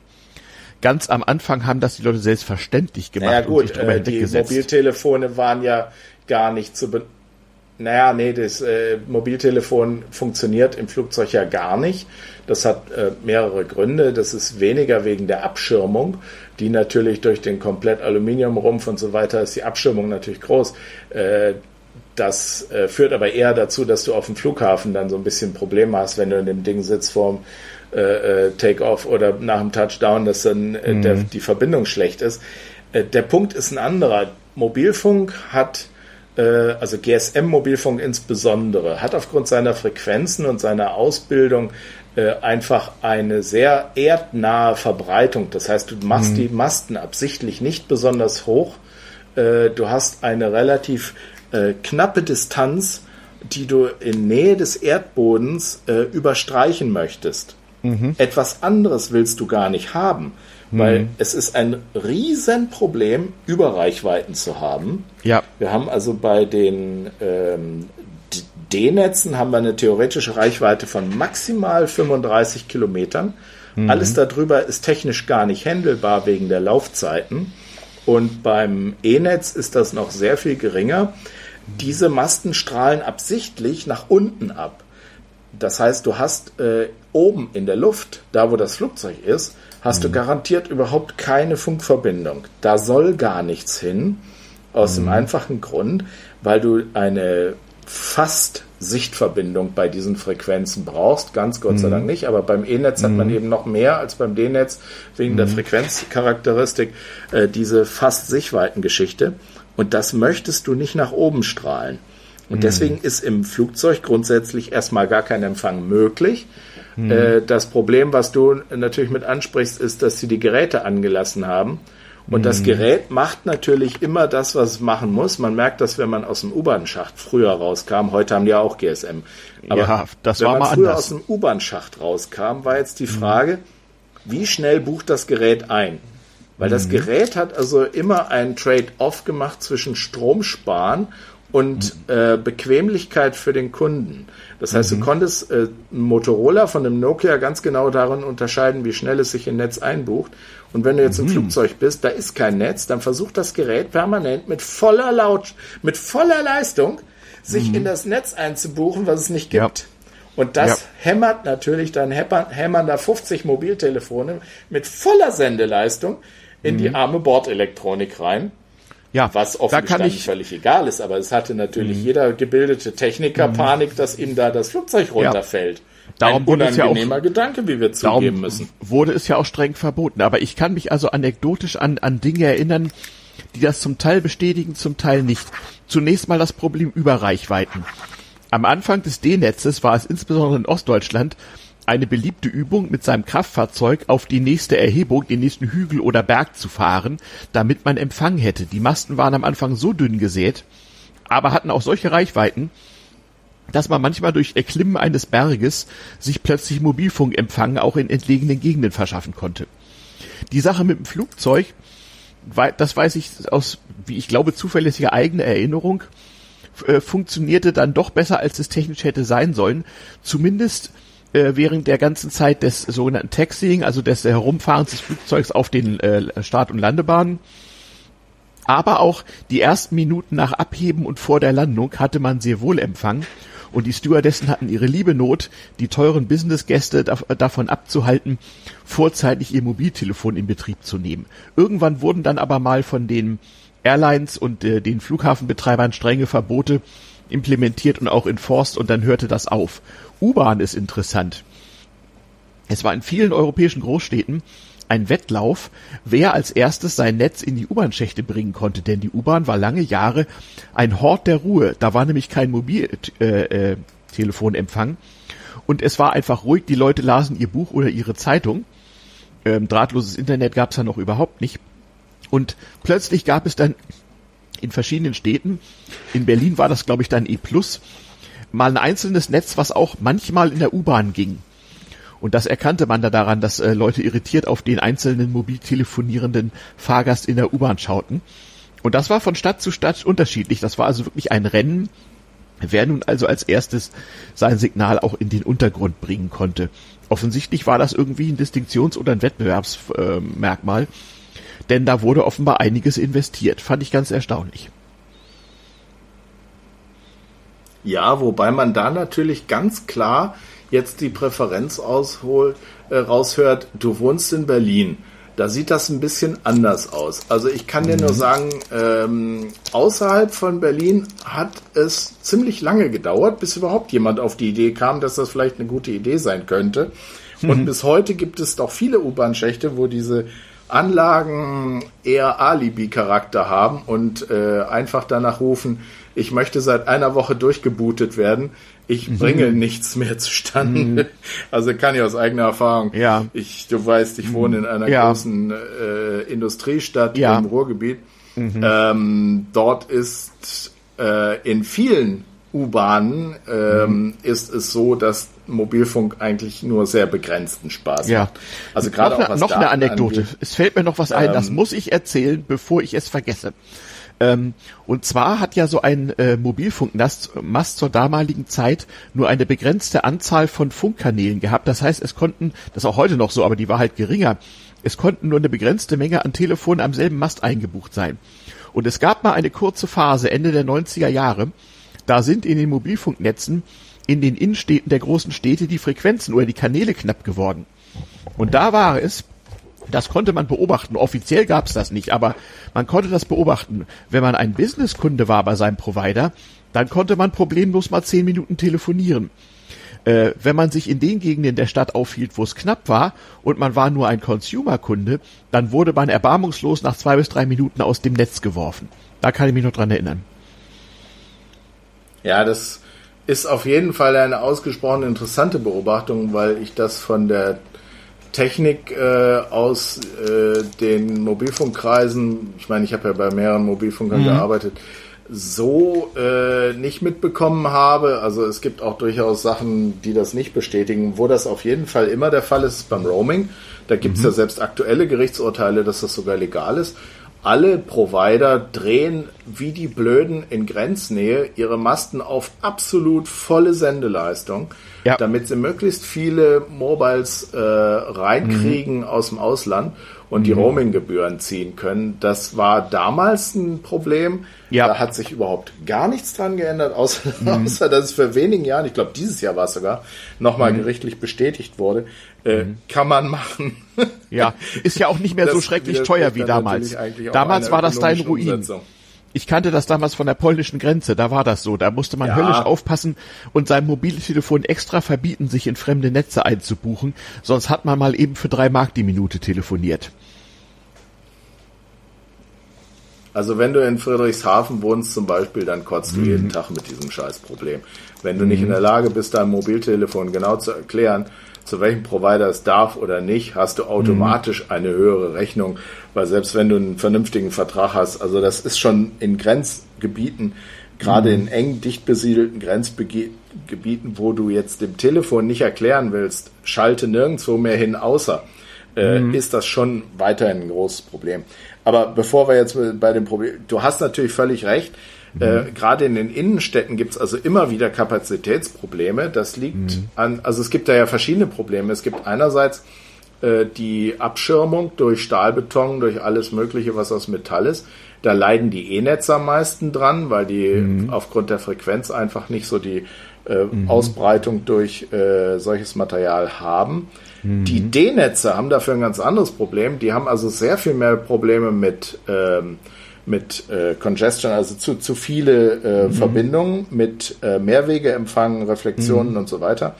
Äh, mhm. Die haben sehr viel weniger Kapazität, was die Anzahl der Slots angeht. Die, das heißt, mhm. ja, da kannst du mhm. dann einfach rausgeschmissen werden, äh, mhm. weil einfach nicht genug Kapazität da ist, durchaus. Die. Netzplanung ist äh, auch eine höhere Wissenschaft, kann man nicht anders sagen. Vorher korrekt abzuschätzen, wie viel man denn so in den nächsten drei, vier Jahren äh, denn wohl brauchen wird, das ist schon, das ist schon eine ganz, ganz hohe Kunst. Und mhm. deswegen sind halt auch die D-Netz-Provider hingegangen und haben sich für viel Geld zusätzlich E-Netz-Frequenzen äh, gekauft, also Lizenzen für die Frequenzen gekauft, mhm. weil das D-Netz mit seinen ähm, 800 und äh, die, das 900 Megahertz, ja. 900 mhm. und 1800 so, also mhm. Mhm. Ja, ja, 900 und 1800 waren halt, äh, GS, äh, E-Netz war früher verdoppelt. Bei UMTS und so weiter äh, gibt's diese festen, ja. Äh, gibt's diese eindeutigen, einfachen, simplen, festen Zuordnungen nicht mehr. Mhm. Ähm, wo man sagen muss, GSM haben, es ist so großartig, dass wir nach wie mhm. vor diese 2G-Technik in jedem Telefon, in jedem Funk, in jeder Funkverbindung immer noch mhm. drunter haben. Jedes ja. Telefon ist erstmal in der Lage, sich über GSM überhaupt erstmal einzubuchen. Mhm. Da darf man auch nicht vergessen, man sieht es nicht, man hört es nicht, man spürt es nicht, aber es gibt sie doch, die Datenverbindungen. Das heißt, die ganzen kleinen Gerätchen, äh, heute nennt sich das Internet of Shit oder Internet of mhm. Things. Äh, mhm. das heißt, Geräte, die äh, große oder kleine Datenmengen übertragen, industriell. Mhm. Die übliche industrielle Verbindung, äh, Verwendung äh, solcher SIM-Karten ist in mhm. Geräten, wo ja. du nicht jeden Tag dran gehst, wo die mhm. Wartung teuer ist. Das sind mhm. teilweise Geräte, die sind dann, die werden irgendwo installiert und die sind dann erstmal für 20 Jahre kaum zugänglich, ohne richtig, richtig. fies Geld in die Hand zu nehmen. Genau. Denk mal an Hallendach, denk mal ja. an eine Schwermaschine wo ja, sowas was, einfach fest eingebaut ab, wird. Abwasserhebewerke in der Pampa, Wasserwerke. Da ändert man mhm. nicht so schnell. Nee. Genau. Mhm. Das heißt, wir haben da einen völlig anderen Trend, als es im Consumer Business ist, wo also das the latest is the greatest. Äh, das ist bei der industriellen Verwendung überhaupt nicht der Fall. Und das war auch vor der Erfindung des Internet of Things, äh, war das schon so. Äh, da gibt es diverse Beispiele für. Aber ich wollte einfach jetzt gerade noch mal kurz, wo wir eben mit der Reichweite und so dran waren. Also mhm. die E-Netze haben eine Maximalzellendurchmesser von acht Kilometern. Das ist nicht viel. Wenn du mit dem E-Netz auf dem Land telefonieren willst, weißt du plötzlich, warum das schwierig ist. Äh, und ähm, wir haben da lauter so kleine Gags eingebaut. Äh, nicht nur, dass wir damals den Paradigmenwechsel hatten von analog, also A-Netz, B-Netz, C-Netz, hin zu digital, D-Netz in Amerika mhm. übrigens nicht so schnell, wie du das schon aus deiner eigenen Erfahrung beobachtet hast. Ja. Amerika hinkt mit sowas immer furchtbar hinterher. Es ist zwar oh, das äh, gelobte Land, wo alles besser ist, nur funktioniert tut's aber, nicht. Aber in äh, Schweden aber war das auch anders. Haben, Erzähl also ich gleich. Hm? Ähm, ja, genau. Ja, Deutschland ist der Nabel, aber nicht der Maßstab, genau. Nee, nee, nee, wir genau. haben also beim GSM-Netz zum Beispiel haben wir, ne, haben wir dann natürlich sehr interessante äh, technische Neuerungen drin gehabt, die erst mit dem Digital und mit den Frequenzen. Diese Frequenzen sind alles andere als selbstverständlich. Also ich weiß noch, mhm. ich kann mich noch gut entsinnen, als ein Gigahertz eine technische Grenze war, oberhalb derer es praktisch keine Materialien, keine Technik, keine Leiter, keine Halbleiter mehr gab, die überhaupt noch richtig funktionierten. Das ist, mhm. äh, da hat sich wahnsinnig Wunder viel getan. Der das ermöglicht dann so Sachen wie TDMA, FD, genau, TDMA, FDMA, das sind die aus dem frühen Mobilfunk. Heute ist das alles noch mhm. millionenfach mehr verknüpft äh, und komplizierter. Mhm. Das waren Modulationsverfahren, wo du also mhm. Zeit äh, und Frequenzmodulation gleichzeitig eingesetzt hast um also viele Gespräche gleichzeitig übertragen mhm. zu können. Hochinteressant, man muss sich das so vorstellen, dass also tatsächlich von dem Funkgespräch, von dem Gespräch, was wir hier führen, von einem beliebigen Gespräch, da wird also mal ein Stückchen von Erna an Karl, äh, dann von äh, Klaus an Birgit, dann wieder mhm. Erna an Karl und dann kommt noch Oma an Opa. Die werden also hintereinander reingesetzt, nachher wieder assembliert und am Schluss hast du einen wunderbaren Gesprächseindruck. Wenn man mhm. sich das so mal ein bisschen überlegt, das ist schon eine ganz, ganz enorme Sache. Äh, dann natürlich die Frequenzmodulation, das ist ein bisschen einfacher. Wer sich ein bisschen mit Radiotechnik auskennt, kann mhm. sich das leicht vorstellen, dass da mehrere Frequenzen gleichzeitig übertragen werden. Was man immer schon macht bei GSM, und das ist auch eine Erklärung für manche Phänomene, die Gott sei Dank selten sind, man trennt den Uplink von dem Downlink total. Das mhm. heißt, das Gerät, was sendet und das Gerät, was empfängt, die haben unterschiedliche Techniken, unterschiedliche Frequenzen, unterschied mhm. fast, fast schon unterschiedliche Protokolle. Das heißt zum mhm. Beispiel TDMA und FDMA setzt man nebeneinander, das eine für den Uplink und das andere für den Downlink ein. Mhm. Man muss mhm. sich das einfach klar machen. Da gibt es auch einen schönen Podcast vom äh, Kongress zu. Man mhm. muss sich einfach klar machen, du hast in der einen Situation ein kleines Gerätchen, was mit einer Kugelcharakteristik abstrahlt und einer abartig geringen Leistung von 0,02 Watt. Mhm. Esoteriker hört mal weg, ihr glaubt's nicht, aber es ist tatsächlich ja. eine ultra extrem geringe Leistung, die tatsächlich ja. benutzt wird. Mit dieser ultra extrem geringen Leistung sendest du also in Kugelcharakteristik in die, auf, in die gesamte Welt irgendwie deine Strahlung, äh, deine Funkstrahlung aus und dann soll der Mast, der da schon einige hundert bis tausende von Metern wegsteht, der soll also dieses Signal sauber auffangen. Hm. Das ist eine vollkommen andere Situation, als hm. wenn ich einen feststehenden Masten habe der mit deutlich höherer Leistung arbeiten kann, der über Beamforming und Richtungscharakteristik und einfach über die 120 Grad Standardwinkel, äh, die früher, ich weiß nicht, ob es heute noch üblich ist, aber früher 120 Grad Winkel hängst also drei Stück äh, nebeneinander auf, dass sie einen Kreis bilden. Da kannst du so ein bisschen, kannst du Richtcharakteristik also schon mal hinkriegen. Mit UMTS mhm. fing das dann an, auch interessanter zu werden, Beamforming, dass du also dahin, wo du das Gerät, wo du mhm. weißt, dass das Gerät ist, dass du dahin also verstärkt deine Funkwellen hinrichtest. Das Mobiltelefon macht ja genau das Gegenteil. Das strahlt einfach überall hin und die Masten können also Richtung des Mobiltelefons sehr gezielt ihre Funkwellen schicken und dann muss eine völlig untaugliche, aus stylischen Gründen einfach kaputt reduzierte, äh, von Aufklebern und bla bla überklebte Antenne in diesem kleinen Gerätchen, was nicht viel kann und nicht viel Strom verbrauchen darf. Das soll also jetzt dieses Signal dekodieren und in eine saubere Sprache umwandeln.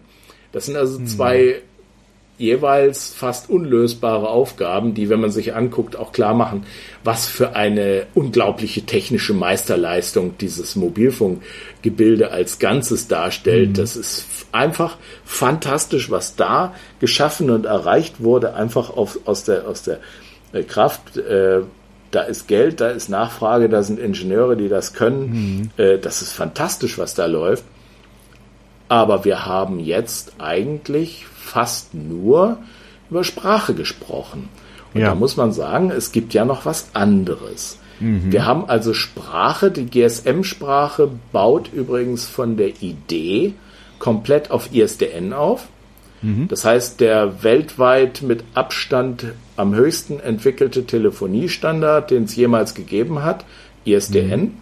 Es gibt mhm. nichts Besseres, nichts äh, Höheres, nichts Schlaueres, nichts mhm. äh, Sichereres, nichts, also sicher im Sinne von Datenübertragung, äh, als ISDN. Ich kann das aus dem Telefoniebereich einfach nicht anders sagen. ISDN ist die absolute Krönung. Es kostet nur halt etwas mehr als der Billigscheiß. Äh, ISDN war der Maßstab. GSM hat ISDN nachgebildet im Funkbereich. Mhm. Und das hat ja ganz offensichtlich auch zu hervorragenden Ergebnissen geführt. Du kennst vielleicht noch die Gespräche mit äh, B-Netz, vielleicht, habe ich selber leider nie erlebt, mit dem Satellitentelefon, um Gottes Willen, oder mit einem C-Netz-Telefon, äh, mhm. das also auch damals die allerersten Mobiltelefone in den ICEs, das waren mhm. ja C-Netz gestützte. Ja, die die haben ja überhaupt die diese Telefonzellen im Zug ne? eingesetzt. Ja. Genau, ja. weil das nämlich funktionierte. Ja, mhm. genau. Telefonzellen im Zug.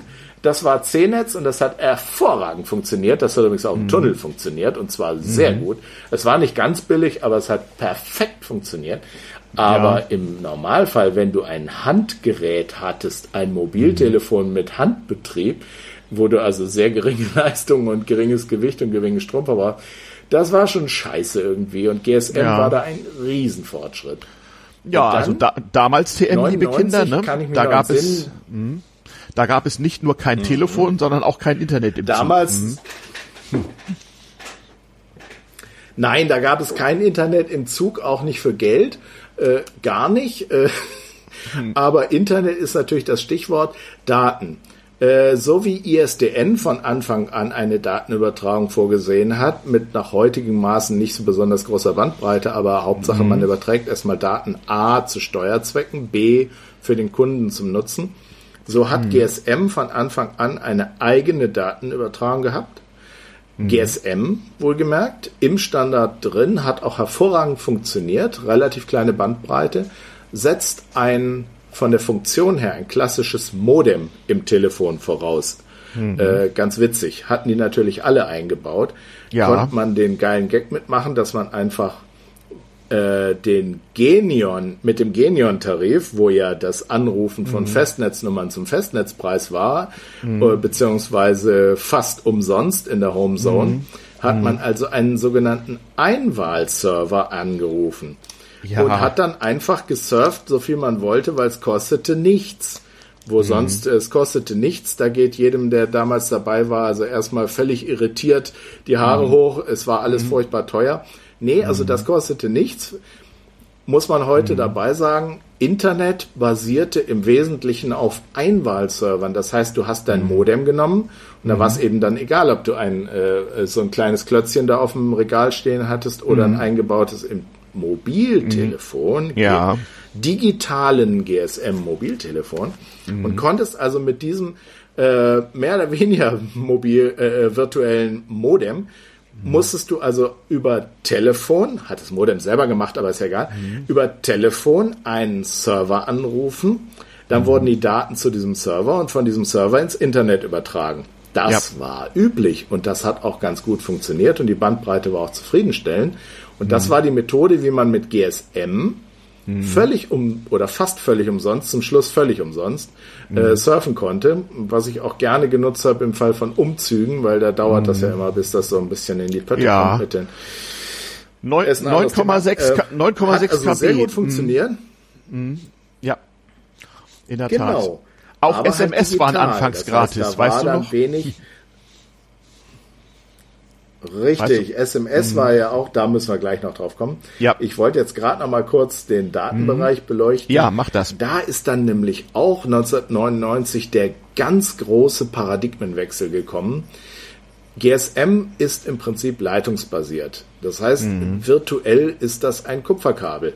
Du hast eine bestimmte Leitung, die ist zwar elektronisch, ja, aber du hast eine bestimmte Leitung, bestimmte Slots, bestimmte Frequenzen hast du fest zugeordnet. Ob du sprichst oder ob mhm. du schweigst, ob du das Ding einfach eingeschaltet in die Ecke legst oder ob du wie ein Blöder da reinquasselst, ist mhm. egal. Die Ressourcen sind komplett allokiert. Das mhm. ist natürlich irgendwo ein bisschen widersinnig. Was muss man denn die ganze Zeit die Leitung offen halten, wenn sie tatsächlich mhm. zu 90 Prozent nicht benutzt wird? Und da mhm. kam natürlich äh, irgendwann auch die Idee auf, Mensch, wir müssen sowas wie IP machen. Das hieß aber nicht IP, sondern paketvermittelter Dienst. Also der Unterschied mhm. äh, lautet einfach schlicht und ergreifend zwischen leitungsbasiert und paketvermittelt. Das sind die deutschen mhm. Begriffe oder Circuit Switched und Packet Switched. Mhm. Die Idee war jetzt, bei Sprache interessiert es uns nicht besonders, aber bei Daten wäre es doch schön, wenn wir die mhm. Daten in kleine Päckchen verpacken.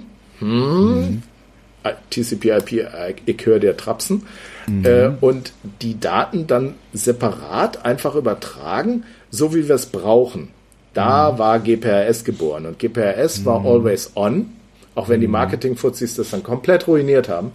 Always on war tatsächlich am Anfang ein Schlagwort, was in den ersten Tagen auch gelebt wurde. Du warst also permanent online. Das hat aber eigentlich, hat das ja nichts gekostet, weil du hast ja nichts übertragen.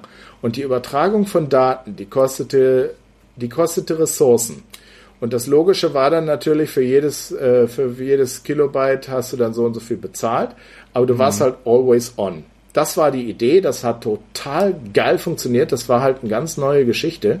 Man mhm. hat also in die Lücken zwischen dem, ähm, zwischen der Sprachnutzung hat mhm. man äh, also einfach die Pakete von GPRS reingesetzt, mhm. um das mal ganz plakativ mhm. zu sagen. Geile Sache, wurde dann von den unverständigen Marketingstrategen komplett ruiniert. Die sind nämlich wieder mhm. hingegangen, haben also ich kann mich sehr gut entsinnen. Ich habe damals in der Abrechnung in, im Rating gearbeitet, in dem Billing es war ein Höllenaufwand der Software gewaltsam beizubringen, dass sie einen paketvermittelten Always-On-Dienst nach Zeit abrechnen soll. Ja. Das ja. haben die Marketingstrategen damals gewaltsam durchgesetzt. Damit mhm. haben sie natürlich erstmal die Idee des, Mobil des Daten über Mobilfunk komplett abgetötet und ruiniert. Selbst Businessleute hatten plötzlich kein Interesse mehr, weil es war einfach idiotisch, nur dafür, dass du erreichbar bist, jetzt furchtbares Geld zu bezahlen ähm, äh, und auch noch völlig unanständig viel. Es war, das war sehr schade. Aber die Idee, dass man jetzt plötzlich Paket vermittelt arbeitet mhm. und nicht mehr leitungsorientiert, das war schon ein mhm. völliger Game Changer, wie die amerikanische mhm. Landbevölkerung statt Paradigmenwechsel sagt. Das war mhm. was völlig anderes. Und heute gehen wir mhm. eben hin und sagen, eigentlich wollen wir, und das ist halt das, das war nicht UMTS, UMTS nicht, aber LTE, LTE sagt zum ersten Mal, ja, pass mal auf, weißt du, eigentlich machen wir nichts anderes als im Funk IP-Telefonie nachbilden. Mhm. Wir nehmen uns als Vorbild nicht mehr das ISDN, wir mhm. nehmen uns als Vorbild die IP-Telefonie und machen eigentlich nur noch Päckchen, Datenpäckchen mhm. über hm. unsere Leitungen. Hm. Was das für Daten sind, ist erstmal nicht so wichtig, hm. außer der Priorisierung, äh, außer Quality of Service. Äh, und das eine sind halt Sprachdaten und das andere sind halt irgendwelche äh, äh, Bildchen, Texte, Pornos, sonst was. Ist ja völlig mhm. wurscht. Hauptsache, wir nutzen äh, optimal äh, die Möglichkeiten, die das Netz bietet. Mhm. Man mhm. braucht da nicht unbedingt LTE für. Also ich war damals dabei, ich habe eins der allerersten UMTS-Telefone, die es überhaupt in, in äh, Deutschland oder in Europa gab, habe ich mhm. mal anfassen dürfen.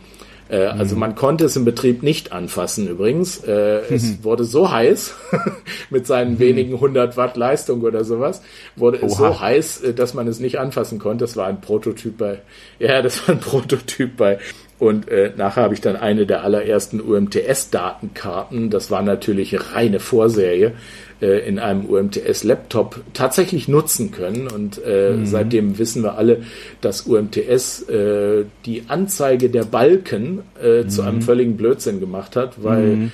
die reine Mit Feldstärke hat nichts mehr zu tun. Diesen hochfortgeschrittenen digitalen, nee, die hochfortgeschrittenen rein digitalen Verfahren die mhm. arbeiten nach völlig anderen Prinzipien, als was man mhm. mit so ein paar Feldstärkebalken abbilden kann. Da hast mhm. du also bei null Balken hast du eine hervorragende Verbindung und bei vier mhm. Balken bricht dir das Ding zusammen, weil du, was es sich mehr Wegeempfang, Reflexionen, äh, irgendwelche Verzerrungen mhm. drin hast oder sowas. Ähm, da gibt's inter tausend interessante äh, Effekte, die da noch eintreten. Aber ich glaube, wir, soll, wir sollten A mal gucken, was wir, noch, was wir noch an Daten uns einfällt und dann sollten wir unbedingt nochmal auf die Frühzeit zurück. Soziale Phänomene. Und also SMS. Das war ja natürlich für uns alte Säcke, war das damals natürlich geil. Mhm. Und SMS, mhm. genau. Ja. Also vielleicht feiern ja wir die SMS erstmal ab, oder? Obwohl, das hängt ja, ja miteinander zusammen. Ja, erzähl. Erzähl ja, also, was? Äh, ja, ja, genau. Also äh, die ja, Funktion, ich war bei SMS nicht so früh dabei, das überlasse ich dir mal. Ja, genau. Die, die Funktion der SMS war nämlich anfangs den meisten Mobiltelefonnutzern überhaupt nicht bekannt. Die war irgendwo im Menü deines Mobiltelefons versteckt und man musste sozusagen per Zufall rausfinden, wie das eigentlich geht. Und auch die Eingabemethode auf der Zifferntastatur war dann etwas müh mühsam, so wie bei so Vanity Numbers musste man also das Tippen erstmal lernen. Aber man konnte ich weiß nicht wie lange, ich glaube die ersten etwa zwei Jahre meines Mobiltelefon-Daseins konnte ich also gratis SMS verschicken, was vor allem wichtig war, um meine schwedischen Kollegen in Schweden zu benachrichtigen, sie möchten mich doch mal anrufen. Denn ein Telefonat von deutschem Mobiltelefonnetz ins Schwedische war rasend teuer, umgekehrt kostete es nur ein Bruchteil davon. Und ich bat dann immer per SMS darum, mich doch mal anzurufen, wenn irgendwas war. Irgendwann kamen dann die Provider darauf, dass man da ja Geld für nehmen könnte. Und dann kostete so eine SMS irgendwie 20 Pfennig oder irgendwie sowas. Das wurde dann so langsam eingeführt. Anfang gab es noch Streitigkeiten, ob das denn vom Vertrag äh, abgedeckt war. Also ich weiß, ich hatte so einen ganz alten Telekom-Vertrag, solange ich den noch hatte, waren meine SMS noch gratis und irgendwann wechselte ich dann auf D2 und dann musste ich für meine SMS mal was bezahlen. Und einige Jahre war das eine der Haupteinkommensquellen, also äh, die Mobiltelefonnutzer wurden auf allen möglichen Wegen dazu gebracht, doch bitte, bitte, bitte SMS zu verschicken. Es gab dann ja irgendwann auch die ersten Versuche der Endgerätehersteller, Nokia war da führend, etwa mit dem Communicator, äh, den Datenmodus etwas zu etablieren. Äh, äh, Mobil Mobiltelefone erhielten dann Infrarotschnittstellen, genau wie Laptops. Man konnte dann also ganz weltmännisch sein Mobiltelefon neben den Laptop legen, per Infrarot mit 9,6 KB Daten übertragen und dann mit dem Modem, wie von dir geschildert, weiterschieben. Ähm, das war dann schon die große weite Welt. Das reichte zur Not für ein paar textbasierte E-Mails, aber da, viel mehr hatten wir ja damals nicht im Internet. Aber SMS war so ein großes Ding. Selbst die Anfänge der Firma Twitter äh, kamen ja noch daher. Also lange in den Nullerjahren, zehn Jahre nach dieser Zeit, von der wir jetzt erzählen, ähm, fing das ja damit an, dass äh, äh Twitter-Messages auf 140 Zeichen oder sowas begrenzt waren, weil das halt die definierte Länge einer SMS im GSM-Netz war. Tja, so war das damals. Genau, und soziale ja, Phänomene, ja. SMS war natürlich wirklich ein hm. ganz groß, ja, mhm. SMS war natürlich ein ganz großes Ding, wie du schon sagst, mhm. am Anfang als mhm. Unfall mit eingeführt, weil es war ja eigentlich nur eine Signalisierung für die Techniker, für die eigenen Techniker, wo sie sich also äh, über einen getrennten Kanal signalisieren können, irgendwie mach mal die Antenne aus, mach mal die Antenne ja. anders, äh, schalt ja. mal ja. das Gerät an, schalt mal, steck da mal den Stecker rein. Dafür war das ja ursprünglich gedacht. Und dann kam es äh, auch so eine kuriose Situation. SMS, das, den Blödsinn, das benutzt ja kein Mensch, das wird ja niemand haben wollen. Das war ja völlig klar. Außerdem hatten die mhm. ja ganz andere Probleme. Die hatten wirklich Probleme mit ihrem Wachstum, weil das Wachstum hat mhm. sie also auch gleichzeitig erstickt. Sie sind also mhm. also von den Strukturen, von ihren technischen Möglichkeiten, haben sie es also mhm. äh, einfach nicht geschafft, hinterherzukommen. Das war ein großes Problem mhm. übrigens. Mhm. Äh, und SMS, diesen Quatsch, das braucht ja kein Mensch. Äh, Die Kunden fanden das aber gar nicht so doof. Und die wollten sich jetzt alle untereinander SMS schicken, aber das ging ja nicht, weil du konntest im D1-Netz konntest du SMS verschicken und im D2-Netz, wir erinnern uns, es waren ja nur die eigenen Techniker, die ursprüngliche Zielgruppe. Ja, ich erinnere äh, da, mich. Da reicht das ja auch völlig aus. Aber die Kunden, die wollten natürlich ihrem Kumpel im E-Netz, wollten ihnen eine SMS schicken und, und vice versa, wollte der aus dem mhm. Genion, äh, aus dem äh, mhm. Intercom-Netz, wollte natürlich seinem Kumpel im D1-Netz auch eine SMS schicken und da haben die Provider gesagt, so ein Quatsch, das machen wir nicht. Das lohnt ja nicht dies, das Geld so ein Unfug, was soll das? Und da ist die Firma Materna hingegangen und hat gesagt, liebe Netzbetreiber, ist doch gar kein Thema. Wir machen das einfach für euch. Wir stellen da Spezialserver hin, machen eine Anbindung und wir transferieren für kleines Geld, transferieren wir für euch die SMS hin und her. Mhm. Haben die Netzbetreiber dann irgendwann gesagt, äh, was für ein Käse, ja, ja, mach mal, mach, mach mal, mach mal, völlig egal, äh, interessiert ja keine Sau.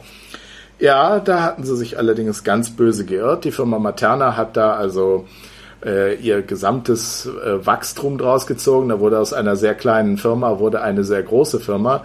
Aufgrund dieser SMS, das war natürlich die absolute Goldgrube dann. Ganz fantastisch, mhm. tolle mega Erfolgsgeschichte. Mhm. Äh, ich kenne also auch ein paar Leute, die das damals, oder einen, der das äh, damals mit äh, aufgezogen hat äh, von mhm. der Idee, von den Servern, von der Software her. Mhm. Die haben also über diese Gateway-Funktion haben die einfach die SMS hin und her geschickt und haben immer einen kleinen Betrag dafür genommen. Und dieser kleine Betrag, das waren also schon, ja, man darf ja keine Geschäftsgeheimnisse verraten, aber es waren schon sehr, sehr, sehr große Beträge, die da zusammenkamen mhm. und es dann dem Unternehmen ermöglichten, äh, Investitionen in anderen IT-Bereichen zu mhm. äh, tätigen. SMS ist dann ja auch so langsam wieder aus der Mode gekommen. Es war erst mhm. zu teuer, da wurden die Kosten zurückgeschnitten und dann kamen, mhm. wie du schon erwähnt hast, kamen die ganzen Konkurrenzprodukte, mhm. äh, wie irgendwie Twitter oder sowas. Das setzte natürlich mhm. voraus, dass es überhaupt eine Datenübertragung gab, aber die war ja mhm. mittlerweile mit GPRS und den Folge mhm. Protokollen, die dann äh, mhm. alle paketbasierte mal ausgefeilter wurden, mhm. äh, war das natürlich dann auch möglich überhaupt ja. erst. Äh, mhm. da haben sich die Provider auch lange überlegt, ähm, was machen wir da? Ist das überhaupt, ich weiß, bei, bei E Plus gab es da zum Beispiel mal eine sehr böse Diskussion, wo ich rein, wo ich äh, aus einem bestimmten Grund mal Zeuge war, äh, was wollen wir den Kunden überhaupt verkaufen, weil wenn wir das eine verkaufen, dann haben wir keinen SMS-Umsatz mehr und das sind gigantische mhm. Beträge gewesen. Mhm. Also solche Sachen. Ähm, es gab damals noch ein Anfangsprotokoll, du entsinnst dich, das WAP-Protokoll.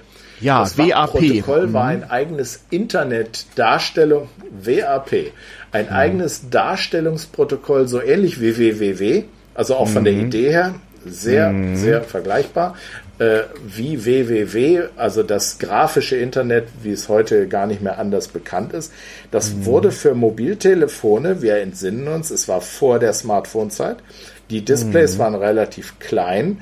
Ein mhm. Telefon passte im günstigen Fall in die Hemdtasche, ja. nicht, ins, äh, äh, nicht in die Einkaufstasche. Mhm. Äh, schon ein kleiner Unterschied gewesen damals. Und auf diesen Browsern wollten jetzt äh, paar Techniker mal richtig was darstellen. Die haben das WAP-Protokoll erfunden und dieses WAP-Protokoll war ausgesprochen genial. Du konntest also mhm. tatsächlich eine enorme, interessante Vielfalt von Daten auf diesen kleinen Bildschirm lesbar, interaktiv mit hin und her scrollen und so weiter. Es gab ja, scrollen konnte jedes Gerät äh, hin und her mit Richtungstasten. Manche hatten Joystick, also mein Alcatel mhm. 715 zum Beispiel hatte einen geilen Joystick. Äh, mhm. Da hattest du ja alle Möglichkeiten, die du heute teilweise hast, beziehungsweise durch diese Toucherei dann eben abge äh, und mhm. dieses WAP-Protokoll bot also wirklich fast alles, was du heute im, mobil, im mobilen Internet hast. Es gab mhm. nur ein Problem. Die Marketingabteilungen waren nicht ansatzweise in der Lage zu kommunizieren, was das macht, was der Vorteil ist und warum mhm. der Kunde das nutzen soll. Ja. Das war plötzlich dabei und mhm. niemand hat es benutzt, weil keiner wusste, wie geil das sein kann. Also ich habe da immer Wetter und vor mhm. allen Dingen immer halt online die mhm. äh, Verbind die Bahnverbindung, meine ja. äh, öffentliche Nahverkehrsverbindung. Auch U-Bahn in Berlin, BVG. Gucken, wann kommt die Straßenbahn mhm. jetzt tatsächlich? Mhm. Genau. Ja. Das war wie geschnitten Brot. Aber leider haben es äh, die meisten, und ich nehme mich da auch nicht ganz aus, gar nicht so richtig mitgekriegt, wie geil das überhaupt war. Und es ist dann leider wieder mhm. untergegangen. Mhm. Äh, es gab dann ja, noch stimmt. so eine völlig systemfremde Entwicklung. Das war äh, Ende 90er fing das an. Wir wollen die Nutzung von Daten aufblähen. Wir wissen, mhm. dass die Leute nicht mehr schreiben. Die, das Schreiben ist sowieso nicht unbedingt die zunehmende Kultur, aber wir wissen, dass die Leute äh, auch nicht mehr, was weiß ich was, irgendwelche Datenterminals an ihr Mobiltelefon hängen. Hast mal eingesehen, mhm. der es macht, ich auch nicht. Ähm, äh, wie blähen wir jetzt das Datenvolumen so auf, dass die Leute da unbedingt was von haben wollen? Mhm. Weil das kostet Geld. Mhm. Äh, dann kam, ich glaube 99 war das, kam eine Idee, okay, wir bauen in die Mobiles, die wir Provider, wir Provider Vodafone, wir Provider D1 verkaufen, mhm. bauen wir Kameras ein und mhm. erklären den Leuten, sie müssen ein Bild aufnehmen und per MMS verschicken. Ja. MMS Gibt's, ich, heute war noch, ja ne? der erweiterte SMS-Standard. Mhm. Gibt's noch, ganz klar. Äh, kannst du auch noch nutzen und ist genau mhm. heute genau wie damals schweineteuer. Mhm. Und SMS sollte jetzt jeder nutzen, äh, MMS, also das erweiterte SMS-Protokoll, was mhm. also nicht nur Text, sondern Bild kann mhm. äh, und auch über Providergrenzen standardisiert ist und so weiter. Also die, die haben da schon nicht getrödelt, haben sie nicht. Du solltest mhm. also die Kamera nehmen, um MMS zu verschicken und dem mhm. Provider damit Geld zu bringen. Was haben die mhm. Leute gemacht? Haben also fleißig fotografiert äh, nachdem erstmal alle etwas Älteren indigiert geguckt haben, gesagt haben, mit so einer Schrottkamera werde ich mich nicht abgeben. Aber mhm. es wurden zwangsweise in alle Telefone Kameras eingebaut. Äh, mhm. und dann ging das aber irgendwie doch ein bisschen in eine andere Richtung. Die Leute haben angefangen, immer mehr diese Kamera zu nutzen, aber mhm. sie haben keine MMS verschickt. Das war ja mhm. zu teuer. Sie haben also neue Wege gefunden, ihre Bilder zu verschicken. Und da kamen dann natürlich auch andere Anbieter auf, die wir heute mehr oder weniger kennen. Äh, aber das war auch eine der Seiteneffekte, die ausschließlich über die Mobilfunkidee mit MMS jetzt äh, reingebracht mhm. wurde, nämlich mhm. die Kamera. Mhm. Es ist übrigens, äh, wir nehmen das immer so selbstverständlich, also auch die Zusammenschaltung der Netze mhm. äh, ist keine Selbstverständlichkeit. Das ist auch nicht, nicht so ganz einfach. Mhm. Sprache zusammenschalten, SMS zusammenschalten, aber GSM ist, ich weiß nicht, ob wir es erwähnt haben, ein europäischer Standard. Hm. Tatsächlich. Ursprünglich europäisch, ja. Das ist ja, ein europäischer stimmt. Standard. Darum haben die Amis ihn ja auch als ja, letztes eingeführt. Wo der Rest der Welt sich dann aber Gott sei Dank draufgehängt hat. Hm. Ja, eben, ganz genau das ist nämlich der Punkt. Äh, GSM ist einfach geil wie geschnitten Brot, aber äh, das war natürlich nicht für jeden sofort die geile Idee, weil äh, man muss ja auch seine alten Investitionen erstmal irgendwie amortisieren. Aber anyways, ja.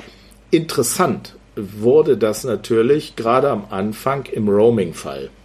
Du hast mhm. also dein Mobiltelefon, das kannst du in Deutschland, kannst du das nicht ja. in ein fremdes äh, landeseigenes Netz einbuchen. Das ist übrigens auch aus gesetzlichen und aus Lizenzgründen nicht zulässig, weil wir eben absichtlich eine Trennung der Netze haben, damit die nicht hingehen und sagen, ach, Du, auf dem Land, da bauen wir alle zusammen einen Alibi-Masten hin und in der Stadt, da kloppen wir uns wie die Blöden.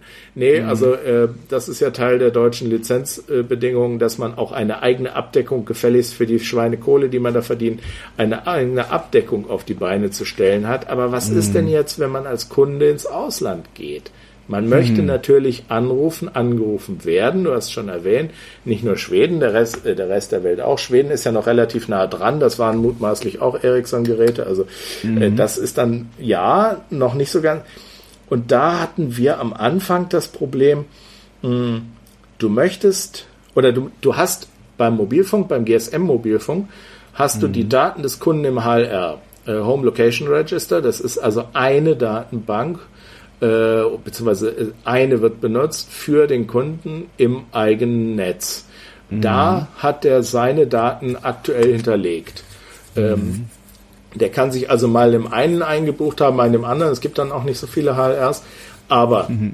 du möchtest die Kundendaten von deinem Kunden, die möchtest du natürlich nicht ins Ausland transferieren. Wozu mhm. auch? Äh, mhm. blöde Idee. Jetzt möchte der Kunde aber trotzdem im Ausland telefonieren. Was machen wir denn jetzt?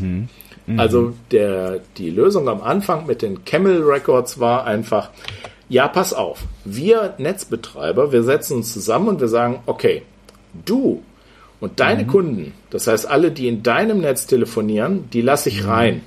Mhm. Da machen wir beiden jetzt einen Vertrag drüber. Wir legen fest, wie viel Kohle der eine vom anderen dafür kriegt, äh, bei gegenseitiger Nutzung, wer wem wie viel Geld mhm. dafür bezahlt.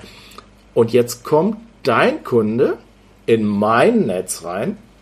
Der mhm. kann sich jetzt einbuchen. Das funktioniert jetzt, weil er mhm. freigegeben ist. Sonst wird das nämlich nicht funktionieren. Das muss also mhm. äh, einzeln freigegeben werden im Netz.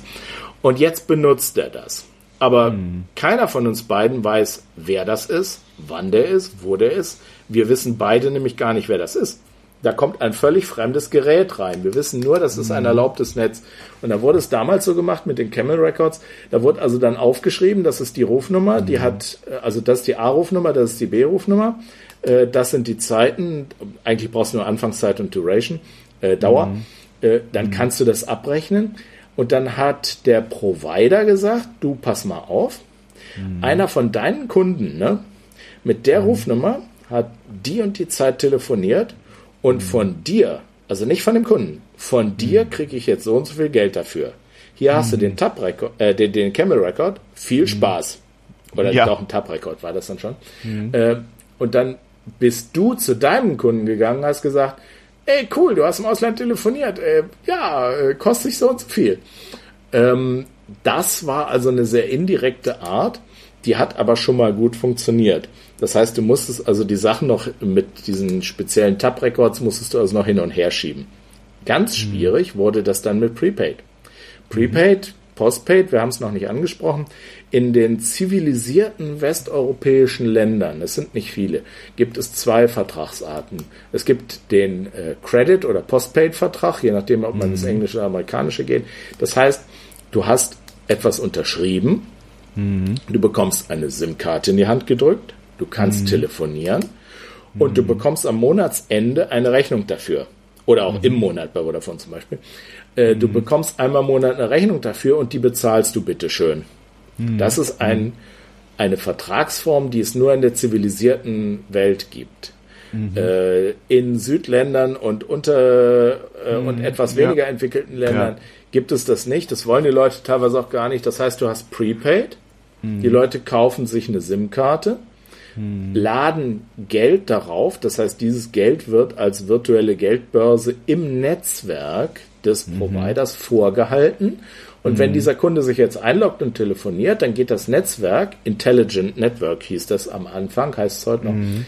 geht dann hin und sagt, okay, das ist der Kunde, den musst du dann in dem Moment schon ziemlich genau kennen. Du musst wissen, mhm. wer das ist. Der hat so und so viel Guthaben da drauf.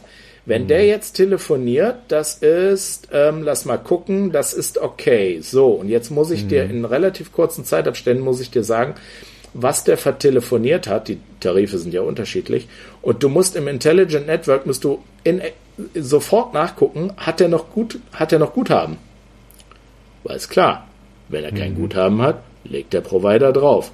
Weil mhm. gerade die etwas einfacheren Geister nehmen dann ihre SIM-Karte, schmeißen die in den Graben und die Sache ist erledigt. Ne? Mhm. Äh, was dann das fiese Problem hatte bei Kindern, äh, wir sind also vom Roaming sind wir jetzt noch gar nicht so weit weg, aber bei Kindern ist dann äh, mhm. äh, das Problem gewesen, du hast deinen Kindern, hast du Prepaid-Karten in die Hand gedrückt, äh, die haben damit wild rumtelefoniert und es gab bestimmte Situationen, Roaming gehörte auch dazu, wenn die Verträge es hergaben, ähm, da konntest du noch länger telefonieren, als du Guthaben hast.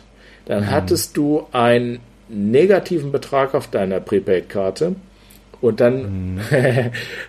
Deutschland, Frankreich, nichts ist wichtiger als erstmal klagen.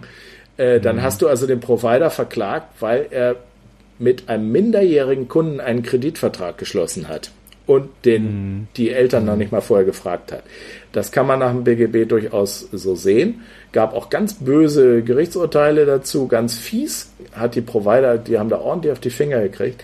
Im Ausland hattest du jetzt aber das Problem, Prepaid, du kannst ja nicht das Netzwerk zusätzlich zu deinem Kunden auch noch ins Ausland ausdehnen, oder? Hm. Doch, heute machst du genau das, aber früher ging hm. das nicht. Da wurde hm. mit einem Prepaid-Vertrag, wurde also dem Kunden gesagt, pass mal auf, ja, äh, du darfst jetzt bei uns anfragen und wenn du ganz lieb bitte sagst, dann darfst du in Frankreich auch telefonieren oder in Schweden oder in England. äh, bei den und den Providern kannst du machen, wie du willst, aber du kriegst nachher eine Rechnung dafür. Hm. Prepaid geht da nicht. Du kriegst eine Rechnung. Hm. Da wurde dann gerne Vorkasse verlangt. mhm. Das ist technisch ist das ziemlich interessant, weil natürlich äh, ist das immer mehr äh, verfeinert worden und heute kannst du also mit Prepaid-Karten im Ausland telefonieren, was technisch also schon eine ziemliche Meisterleistung ist, weil du ja, ja. Äh, in, in null in, in Realzeit ich vermeide das Wort Echtzeit, seit ich weiß, was es bedeutet. Äh, mhm. In Realzeit musst du also ständig abgleichen, hat er überhaupt noch Kohle? Äh, sonst bleiben da nämlich ein paar Leute auf ihren Kosten sitzen und das ist in der Menge ist das natürlich auch nicht witzig. Mhm. Sowas funktioniert heute und da haben natürlich auch die Netzbetreiber, äh, die, die Netzausrüster, nicht Betreiber, die eben nicht, mhm. äh, die Netzausrüster, das weiß ich noch mhm. damals, wie ich in der Abrechnung da gearbeitet habe, hatten immer ein Rieseninteresse, ihre Intelligent Networks immer weiter aufzubauen weil mhm. äh, so einen blöden Funkmasten, das ist irgendwie austauschbar und dahinter so ein paar Verstärkerschleifen und ein paar Kabel dran, das ist mhm. zwar tolle Technik, aber das ist irgendwann ist das mal äh, Commodity. Das ist mhm. austauschbares Zeug. Und wenn die jetzt eine intelligente Abrechnung, eine intelligente Provisionierung, eine wirklich äh, eine, eine Business Intelligence äh, im mhm. äh, äh, eigentlichen Sinne dann da reinbringen, dann haben die natürlich was Interessanteres zu verkaufen und können da mehr Geld für verlangen. Und deswegen haben alle brutal versucht, möglichst viel ins Netzwerk auszulagern. Während mhm. wir typischen Credit-Abrechner dann zu Hause im Büro saßen und gesagt haben, jetzt lass auch diesen Blödsinn, diesen kleinkarierten Mist mal. Wir wollen hier mit unserer zentralen Abrechnung, äh, mhm. wollen wir Kundenabrechnung betreiben. Und ich hatte das mhm. große Glück, dass ich tatsächlich bei Vodafone zu der Zeit, ich nenne es jetzt nicht allzu konkret, äh, äh, Abrechnung äh, mitgemacht habe, als wir vier Märkte bedient haben. Wir haben also Prepaid und Postpaid. Mhm. Und dann haben wir gleichzeitig noch äh, Endkunden und Providerkunden abgerechnet. Ich habe äh, mhm. Credit Provider gemacht. Es gab also alle vier Kombinationen bei diesem, es gab es ganz selten. Mhm. Äh, das heißt, Provider, wie, was weiß ich, Versatel, Debitel, keine mhm. Ahnung, wie die alle hießen, mhm. äh, war jetzt wild rausgegriffen. Das waren Firmen, die äh, als Mobilfunkbetreiber am Markt auftraten, aber natürlich ihre eigentliche Mobilfunkleistung von D1, D2 oder eben E Plus oder, wir, oder äh, O2, mhm. Telefonica später, dann bekommen haben und wir haben also die Abrechnung gemacht, äh, mhm. detailliert die Abrechnung gemacht auf Einzelkundenbasis runter, die Abrechnung gemacht und die in Form von elektronischen Records an den Service Provider, so heißt der richtige Name, Service Provider mhm. geschickt, der die dann eins zu eins genommen hat mit einem kleinen Markup an seine Kunden äh, über sein Billing-System seine Kunden mhm. abgerechnet hat. Äh, da merkst du auch den kleinen Unterschied zwischen einem MVNO und einem White Label. Ein White Label wird äh, voraussichtlich genau diese Anordnung haben, dass du also die Abrechnung zum Beispiel beim zentralen äh, Netzbetreiber hast, die Abrechnung weitgehend fertig an das Billing-System des, äh, des, des äh, Netzvertreibers, nennen wir mal so, mhm. Äh, mhm. weiterleitest und der das eigentlich nur noch raussortiert nach sein, in, mhm. in seine Kunden, die der äh, Netzbetreiber nicht kennt. Hm. Der kennt nur die Rufnummer, die MSISDN und die äh, hm. IMSI vielleicht, aber der kennt den Kunden ja nicht. Hm. Auch ganz interessant, aber da wollen wir jetzt mal nicht tiefer einsteigen. Nee, ich wollte ich wollte sagen, also bevor wir uns verlieren äh, und äh, die Sache rund machen, müssen wir unbedingt nochmal äh, nach diesem wirklich ausführlichen, äh, sehr, sehr genialen technischen Teil, der sich ja viele von unseren Hörern detailliert interessieren wird, nochmal zusammenbinden, was das eigentlich so im Sozialen bedeutet hat. Wir hatten schon ein bisschen analysiert, warum alle Businesskunden unbedingt sowas brauchten, ist klar. Du, sobald du deine äh, Außendienstmitarbeiter sozusagen zeitnah steuern kannst, Fehler korrigieren kannst, Nachrichten schneller hin und her bewegen, bist du natürlich im Vorteil und was das kostet, ist also im Grunde genommen zweitrangig. Andere Folgen dieses Podcasts berichten, wie das früher mit Fernschreiber, Telegramm und Telefonie war. Geld spielte da selten eine Rolle. Aber jetzt hatten ja Privatleute so ab Anfang der 90er zunehmend plötzlich so relativ kleine, zumindest tragbare Telefongeräte dabei. Und das äußerte sich natürlich auf höchst interessante Weise und das hat sich auch ein paar Mal geändert. Also ganz am Anfang war man ja als Mobiltelefonbesitzer wohlhabend, selten und es war ein Statussymbol und, und es wurde ehrfürchtig bestaunt, wenn man also weltmännisch sein Mobiltelefon aus der Sakkotasche zog und ein Telefonat führte. Es soll sogar Leute gegeben haben, die sich äh, in, in Erfüllung ihrer Mr. Wichtig-Rolle, das gab es damals extra Dienste für, zu vordefinierten Zeiten auf ihrem Mobiltelefon anrufen ließ, ließen, wenn sie dann äh, weltmännisch im Café an der Bar saßen, äh, um ihre Weltmännischkeit nochmal ein wenig weiter zu unterstreichen. Das war aber nicht von Dauer, ne? Denn ich glaube, du kannst dich noch dran erinnern, als das dann ein Massenmarkt wurde, Mitte der 90er, kamen dann sehr schnell die, wie soll ich sagen, unangenehmen ähm, Seiten des mobilen Telefonierens. Dann kamen auch Headsets auf, also am Anfang war das noch nicht so äh, verbreitet mit dem Knopf im Ohr.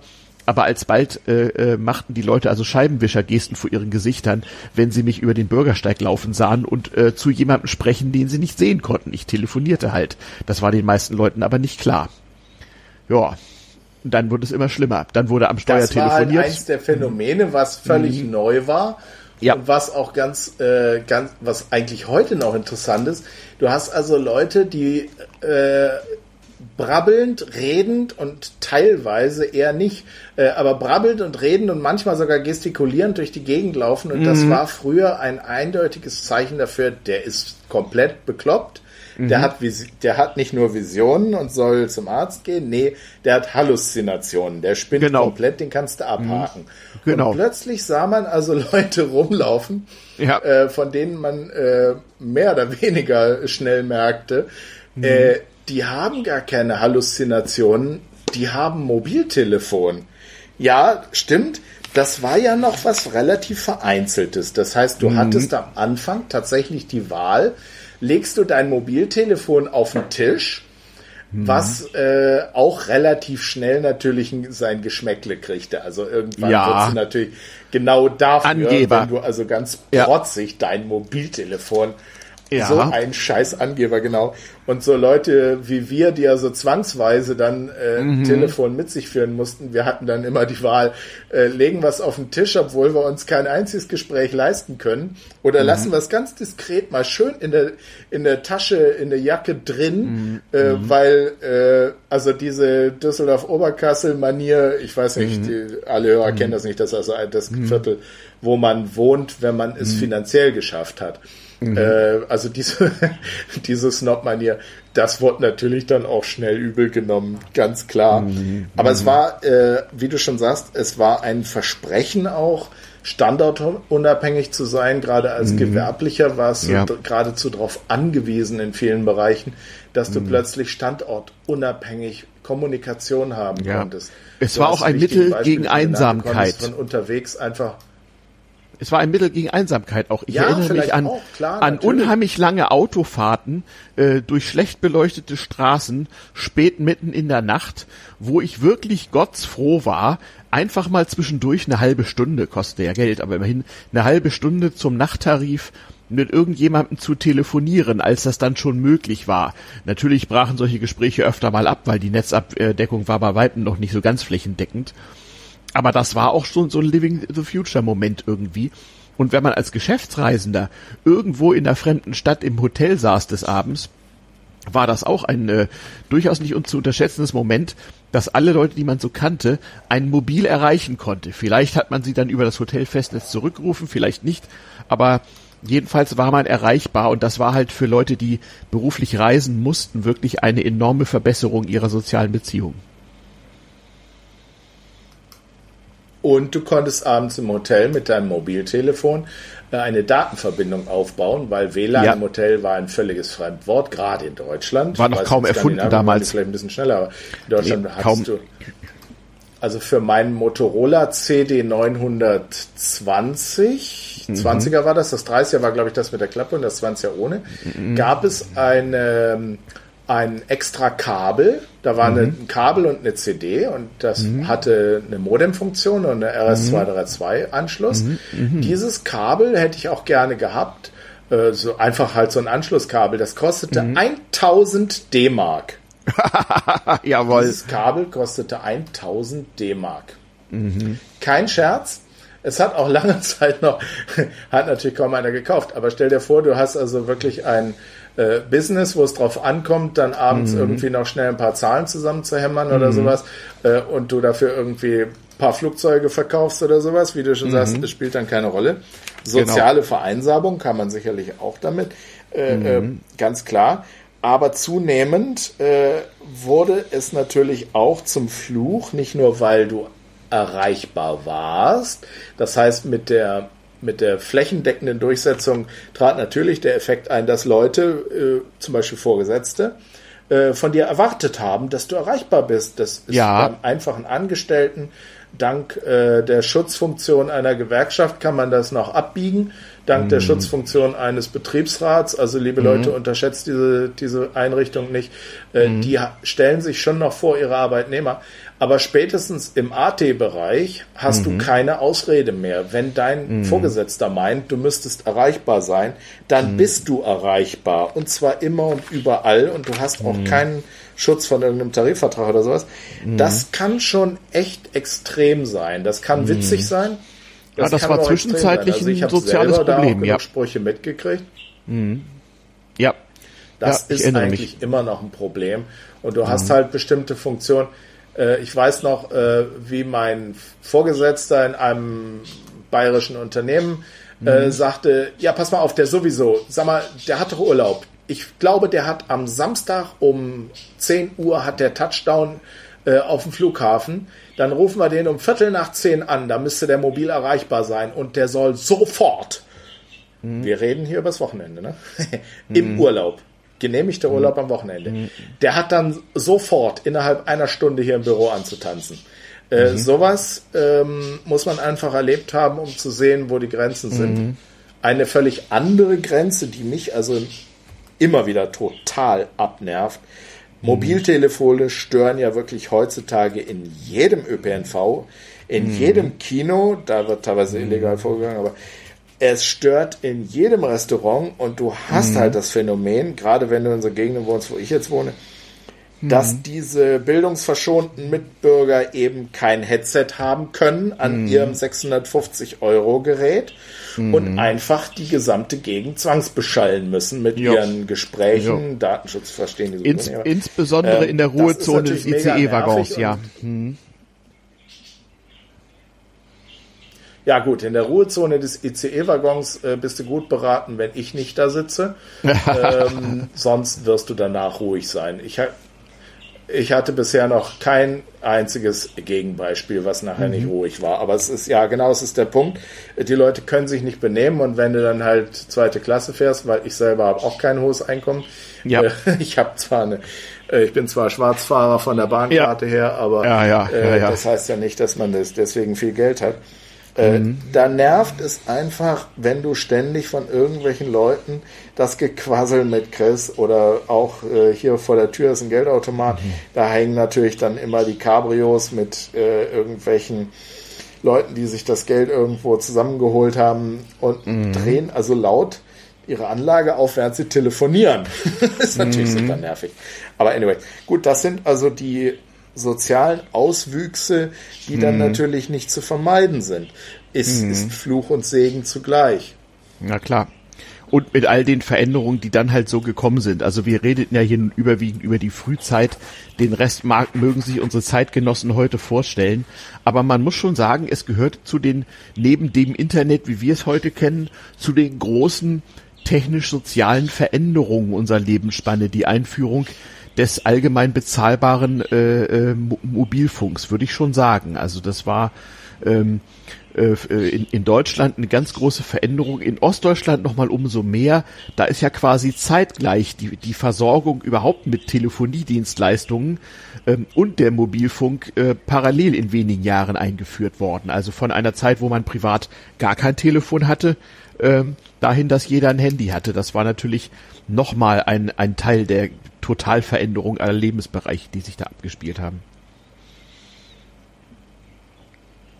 Ja, das kann ich absolut bestätigen. Also es war leider wirklich so, dass ziemlich lange äh, in, auch in Stadt, in Großstadt, Größtstadtnähe in mhm. Ostdeutschland eben ja. die Versorgung mit Festnetztelefonen einfach ja. unterirdisch war. Ja, ja, genau. Und dass genau. natürlich dann das Mobiltelefon äh, mhm. relativ schnell Fahrt aufnahm und äh, gerade ja. bei den Leuten, die es also jetzt ge gewerblich brauchten, auch ja. sich sofort durchgesetzt hat. Ich, Wobei ich kann noch eine Anekdote erzählen, wenn du Aspekt möchtest. Sind, da möchte ich gerade eine, ja, ja, gleich, lass mich kurz eben mhm. eine sehr, sehr unangenehme Anekdote erzählen, äh, die ist tatsächlich so passiert. Wir mhm. hatten also in einem, in diesem kleinen Dorf in der Nähe von Berlin, östlich mhm. von Berlin, hatten wir also das Büro und das Problem war, weil wir halt viel zu wenig Kunden hatten und auch kein Geld hatten. Ich mhm. war noch äh, nicht ganz fertig mit meinem Studium. Das heißt, ich mhm. war nicht immer da. Und mhm. äh, der Freund, mit dem ich das zusammen gemacht habe, der war in der Nähe von Frankfurt am Main am Arbeiten, weil er da mhm. ein paar bezahlte Aufträge gekriegt hat. Mhm. Und dann sollten wir ein großes, wirklich großes, hochinteressantes Projekt bekommen, was wir auch unbedingt haben wollten und was uns auch echt nach vorne gebracht hätte. Und mhm. die Verwaltung war auch bereit, uns das zu geben. Und die Verwaltung mhm. ist also zweimal, zweimal sind die tatsächlich zu Fuß durch den gesamten Ort runtergetrottet zu unserem mhm. Büro, haben geklopft und geguckt, mhm. ob wir da sind, um mit uns darüber zu sprechen. Mhm. Zweimal sind sie, äh, sie haben mehrmals mhm. über Festnetz versucht, uns zu erreichen. Mhm. Sie sind zweimal wirklich zu Fuß zu uns hingelaufen, mhm. aber nicht ein einziges Mal, nachweislich, nicht ein einziges Mal war einer von denen bereit, uns auf Mobiltelefon anzurufen. Das mhm. heißt, es hatte sich, und das äh, äh, hatten wir noch nicht so angesprochen, es hatte sich wirklich durchgesetzt, der Gedanke, dass das Anrufen von Mobilanschlüssen entweder unanständig ist, Mhm. Das gibt's auch. Und vor allen Dingen pervers teuer. Wenn du mhm. meine Mutter, die ist, kannst du dir vorstellen, was älter, äh, mhm. wenn du meine Mutter heute so fragst, Mobiltelefon anrufen, äh, dann hast du den Eindruck, das kostet irgendwie Millionen von Euro oder sowas. Mhm. Also das mhm. ist in der tieferen Vorstellung, ist das mhm. als pervers bestialisch teuer verankert. Und die Leute hatten damals einen enormen Widerstand aufgebaut, Mobiltelefonanschlüsse anzurufen. Hm, so langsam richtig. ändert sich das in die nachwachsende Generation, ja. kennt den Unfug nicht mehr. Ja. Aber das war da, zum Beispiel stimmt. Diesen, da ist in Deutschland was schiefgegangen. Das war in anderen Deswegen, Ländern nicht so. Ja, das war in anderen Ländern nicht Auftrag so. haben ja. wir nicht bekommen, weil genau. Hm. Ja, genau. Äh, da hätte man ja ein Mobiltelefon anrufen müssen. Da ist auch in Deutschland echt was schiefgegangen. Das liegt auch an der Preispolitik ein bisschen. In anderen Ländern, wo das nicht so pervers überteuert war am Anfang, hat sich diese komische Verhaltensweise nicht so durchgesetzt. Ich war ja in der Zeit immer parallel im Ausland unterwegs, äh, viel in Skandinavien, auch USA ein bisschen. Ähm, und habe gesehen, wie das in anderen Ländern sich also auch sozial durchaus anders verteilt hat. Bei der Gelegenheit zwei kleine technische Anekdoten noch. Du sagtest zu Recht, Festnetzanschlüsse waren in Ostdeutschland Anfang Mitte 90er äh, schwer zu bekommen, weil einfach die Kabel erstmal gezogen werden mussten. Äh, die Telekom hatte teilweise äh, die Möglichkeit, Leuten statt eines Festnetzanschlusses so ein tragbares Mobiltelefon mit Henkel, so ein 5-Kilo-Gerät hinzustellen, wo, da, wenn dann das Mobilnetz schon ging. Und besondere Kunden wurden dann diese Mobiltelefonleistungen als zum Festnetztarif der Telekom abgerechnet. Als das nicht mehr nötig war Mitte der 90er Jahre, wurden diese Geräte frei und ich habe mal über einen Freund ganz billig so ein Motorola Henkel-Gerät bekommen, was jahrelang bei einem Handwerker als Festnetzersatz gestanden hatte, mit Bleiakku und so.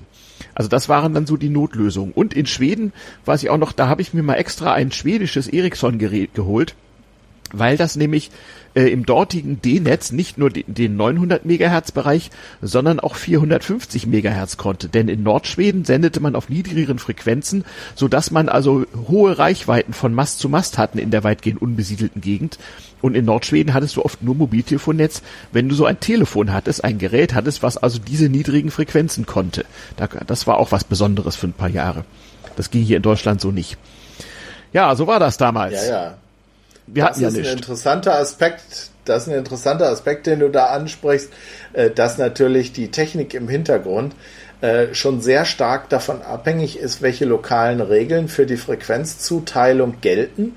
Das mhm. heißt, äh, man kann also nicht beliebig diese Mobiltelefone, die vor, die optisch teilweise total gleich sind. Also der genau. amerikanische Analogknochen und der europäische Motorola mhm. Digitalknochen, die sehen ja 100% identisch aus. Es gibt auch so alte Fernsehszenen, wo man das, wo manche Leute noch zitieren können, wo die Dinger zu sehen sind. Sehr witzig. Ja, Pulp Fiction oder so, es ja. Es ist mhm. ein großes ja. Problem, dass natürlich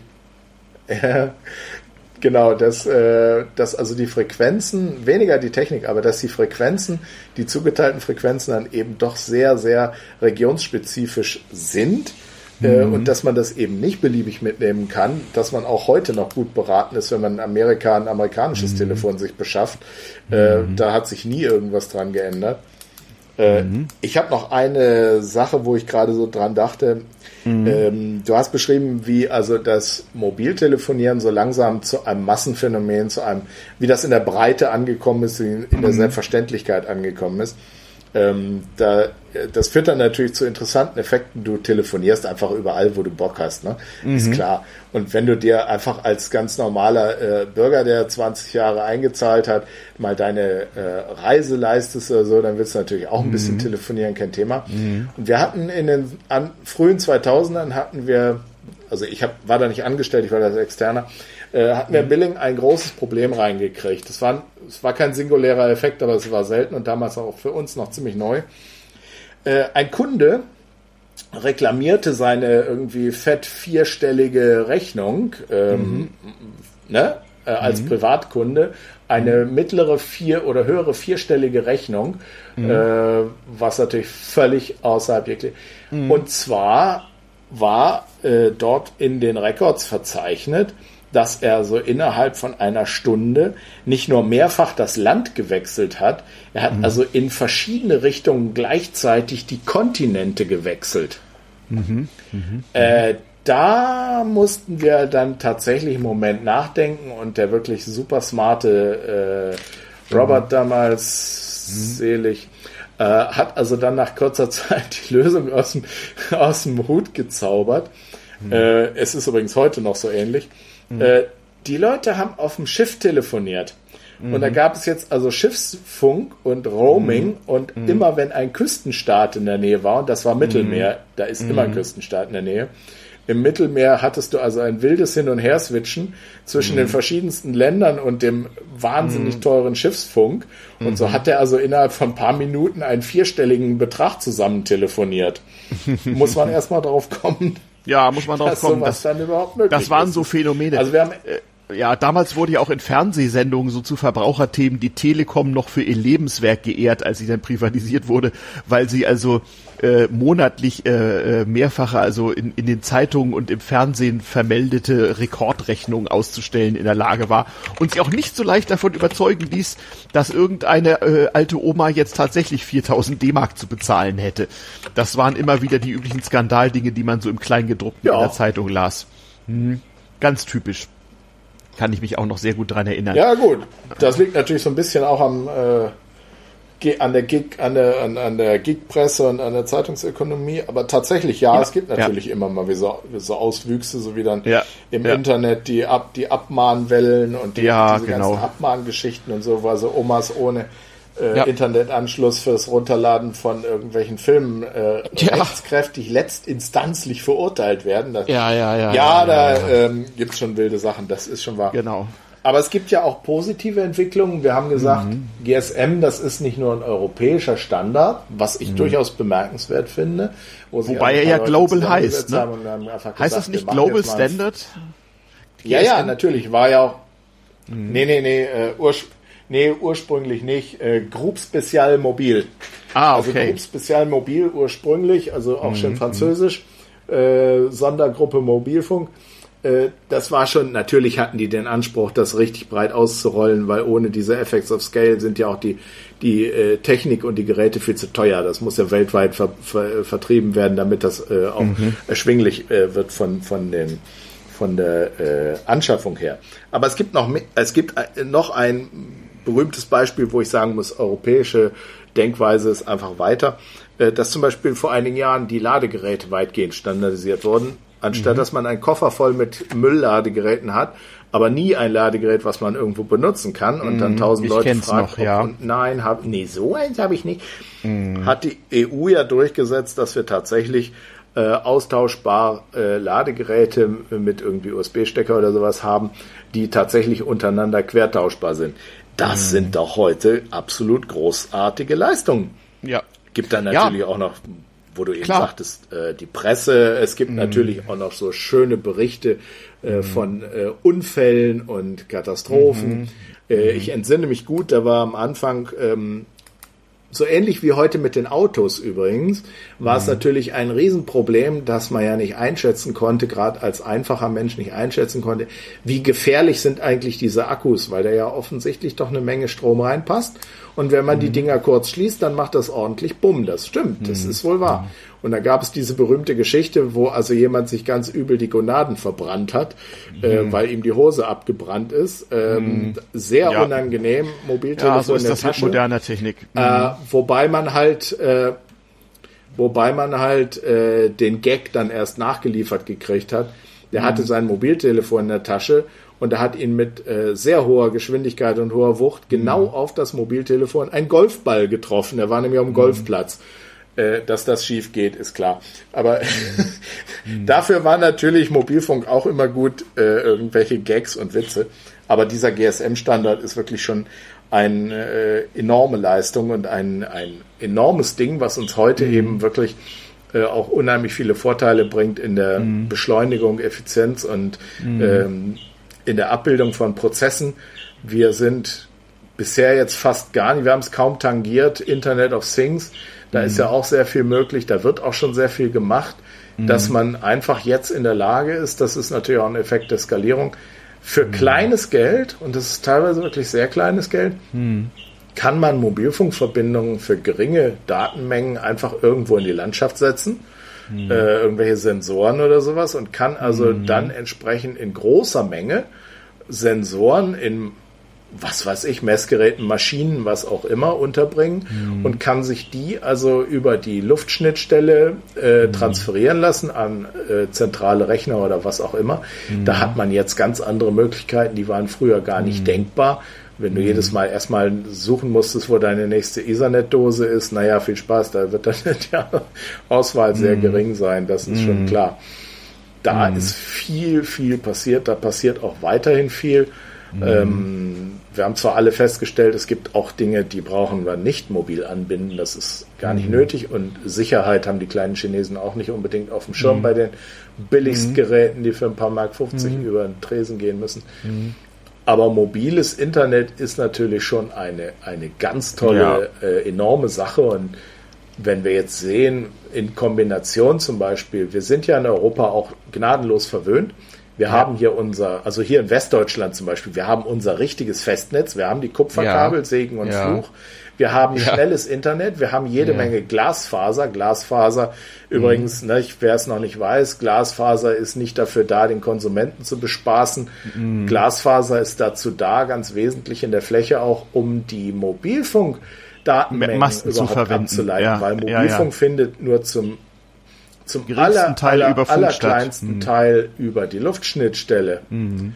Mhm. Ja, das ist nur ein winziger Teil, der über die, über die Luftschnittstelle geht. Mhm. Das aller, allermeiste geht selbstverständlich über die Datenleitungen, über das Festnetz, über die Internetleitungen. Das muss man sich einfach klar machen. Da kommt auch der Need für äh, äh Glasfaser her.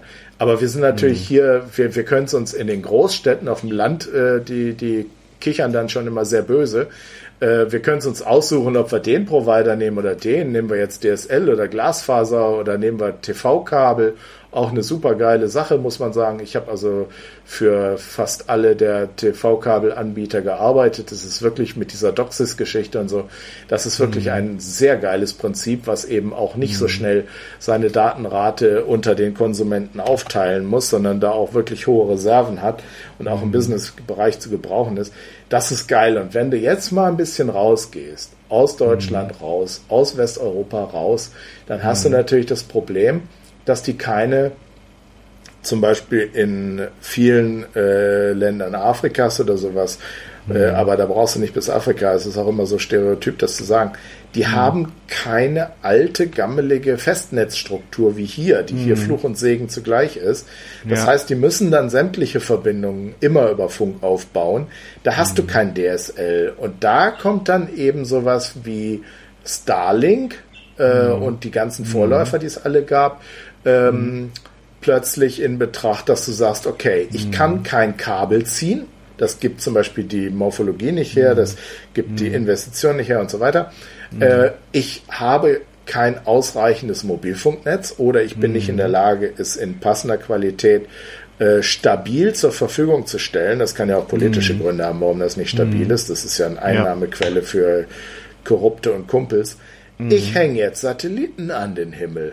Genau. Und wir haben es vielleicht, also manche mögen es schon gesehen haben, es ist extrem beeindruckend, wenn du die Perlenkette siehst. Fein wenn Elon Musk da mal wieder irgendwie eine, genau, Starlink.com, eine Perlenkette an den Himmel schießt. Ich habe es neulich abends mit einem guten Freund zusammen, haben wir uns die Dinger am Himmel angeguckt. Es ist extrem beeindruckend, was da geht. Und wenn du dann halt in der Lage bist hinzugehen und Internet über Satellit, ja, gab's früher auch. Warum hat sich das nicht durchgesetzt? Ganz einfach. Es sind die Laufzeiten. Weil zu einem traditionellen Satellitenhoch ist die Laufzeit so lang, äh, obwohl wir hier von Lichtgeschwindigkeit reden, ist die Laufzeit so lang, dass du eben spürbare Delays drin hast. Dass es spürbar jedes Mal dauert, bis der Klick was tut. Äh, Das ist inakzeptabel und Elon Musk geht jetzt eben hin und hängt die Dinger so tief an den Himmel. Das ist erstens viel billiger, als die hochzuschießen. Das ist übrigens ein bis zu vierstelliger Faktor. Das hätte ich nie gedacht. Also äh, 1000 Satelliten auf unterste Ebene zu schießen, kostet ungefähr so viel wie einen einzigen in eine sehr hohe Orbitalbahn. Ähm, muss man, bin ich kein Spezialist für, muss man nachlesen. Ist aber eine interessante Entwicklung zu sagen, okay, wir hängen die Satelliten so tief, dass man einfach eine vernünftige Antwortzeit hinbekommt. Und dann kann ich die Leute über Satellit versorgen. Scheißegal, ob da ein Fluss in der Nähe ist oder ein Sturmgebiet oder was auch immer. Ob die Probleme haben mit der Stromversorgung, äh, was auch immer, völlig egal. Ich kann denen vom Ballon aus, wie Google oder wer das mal probiert hat, oder eben von einem tieffliegenden Satelliten aus, kann ich dem Internet geben. Das ist Internet, wird ja jetzt als, als, als Menschenrecht diskutiert. Ja, für Leute in unserem Alter ist es irgendwie etwas befremdlich, aber verständlich. Ähm, dafür braucht man eben auch sowas wie- wie Mobilfunk. Ja, klar. Da geht die Zukunft hin. Aber wir reden ja hier vom damals und ich glaube, so langsam haben wir es auch rund. Und ähm, ja, ich möchte einfach mal herzlich Danke sagen für diese vielen sehr detaillierten technischen Einblicke hier. Ähm, wir haben ja hier schon einige Male äh, erzählt, wie das mit Telegram, Telefon, äh, Fernschreiber und ähnlichem früher war. Nun haben wir also zumindest mal die ersten zehn Jahre des Mobilfunks hier auch schon mal abgefeiert. Das ist doch auch was. Über das mobile Internet und andere Dinge, das kriegen wir denn mal später. Dann würde ich sagen, vielen Dank für jetzt ähm, äh, im Mai 2020. Die Sendung wird wahrscheinlich im Sommer erscheinen. Ich habe noch ein paar auf Halde. Ähm, ich hoffe, ihr bleibt alle gesund und äh, wir hören uns regelmäßig etwa zum Monatswechsel wieder. Der Dietmar und ich, wir drücken jetzt beide mal auf den roten Knopf und treffen uns dann gleich zur Aftershow. Bleibt uns gewogen, wenn es wieder heißt, damals TM auf damals-tm-podcast.de. Bis später. Tschüss. Vielen Dank, viel Spaß.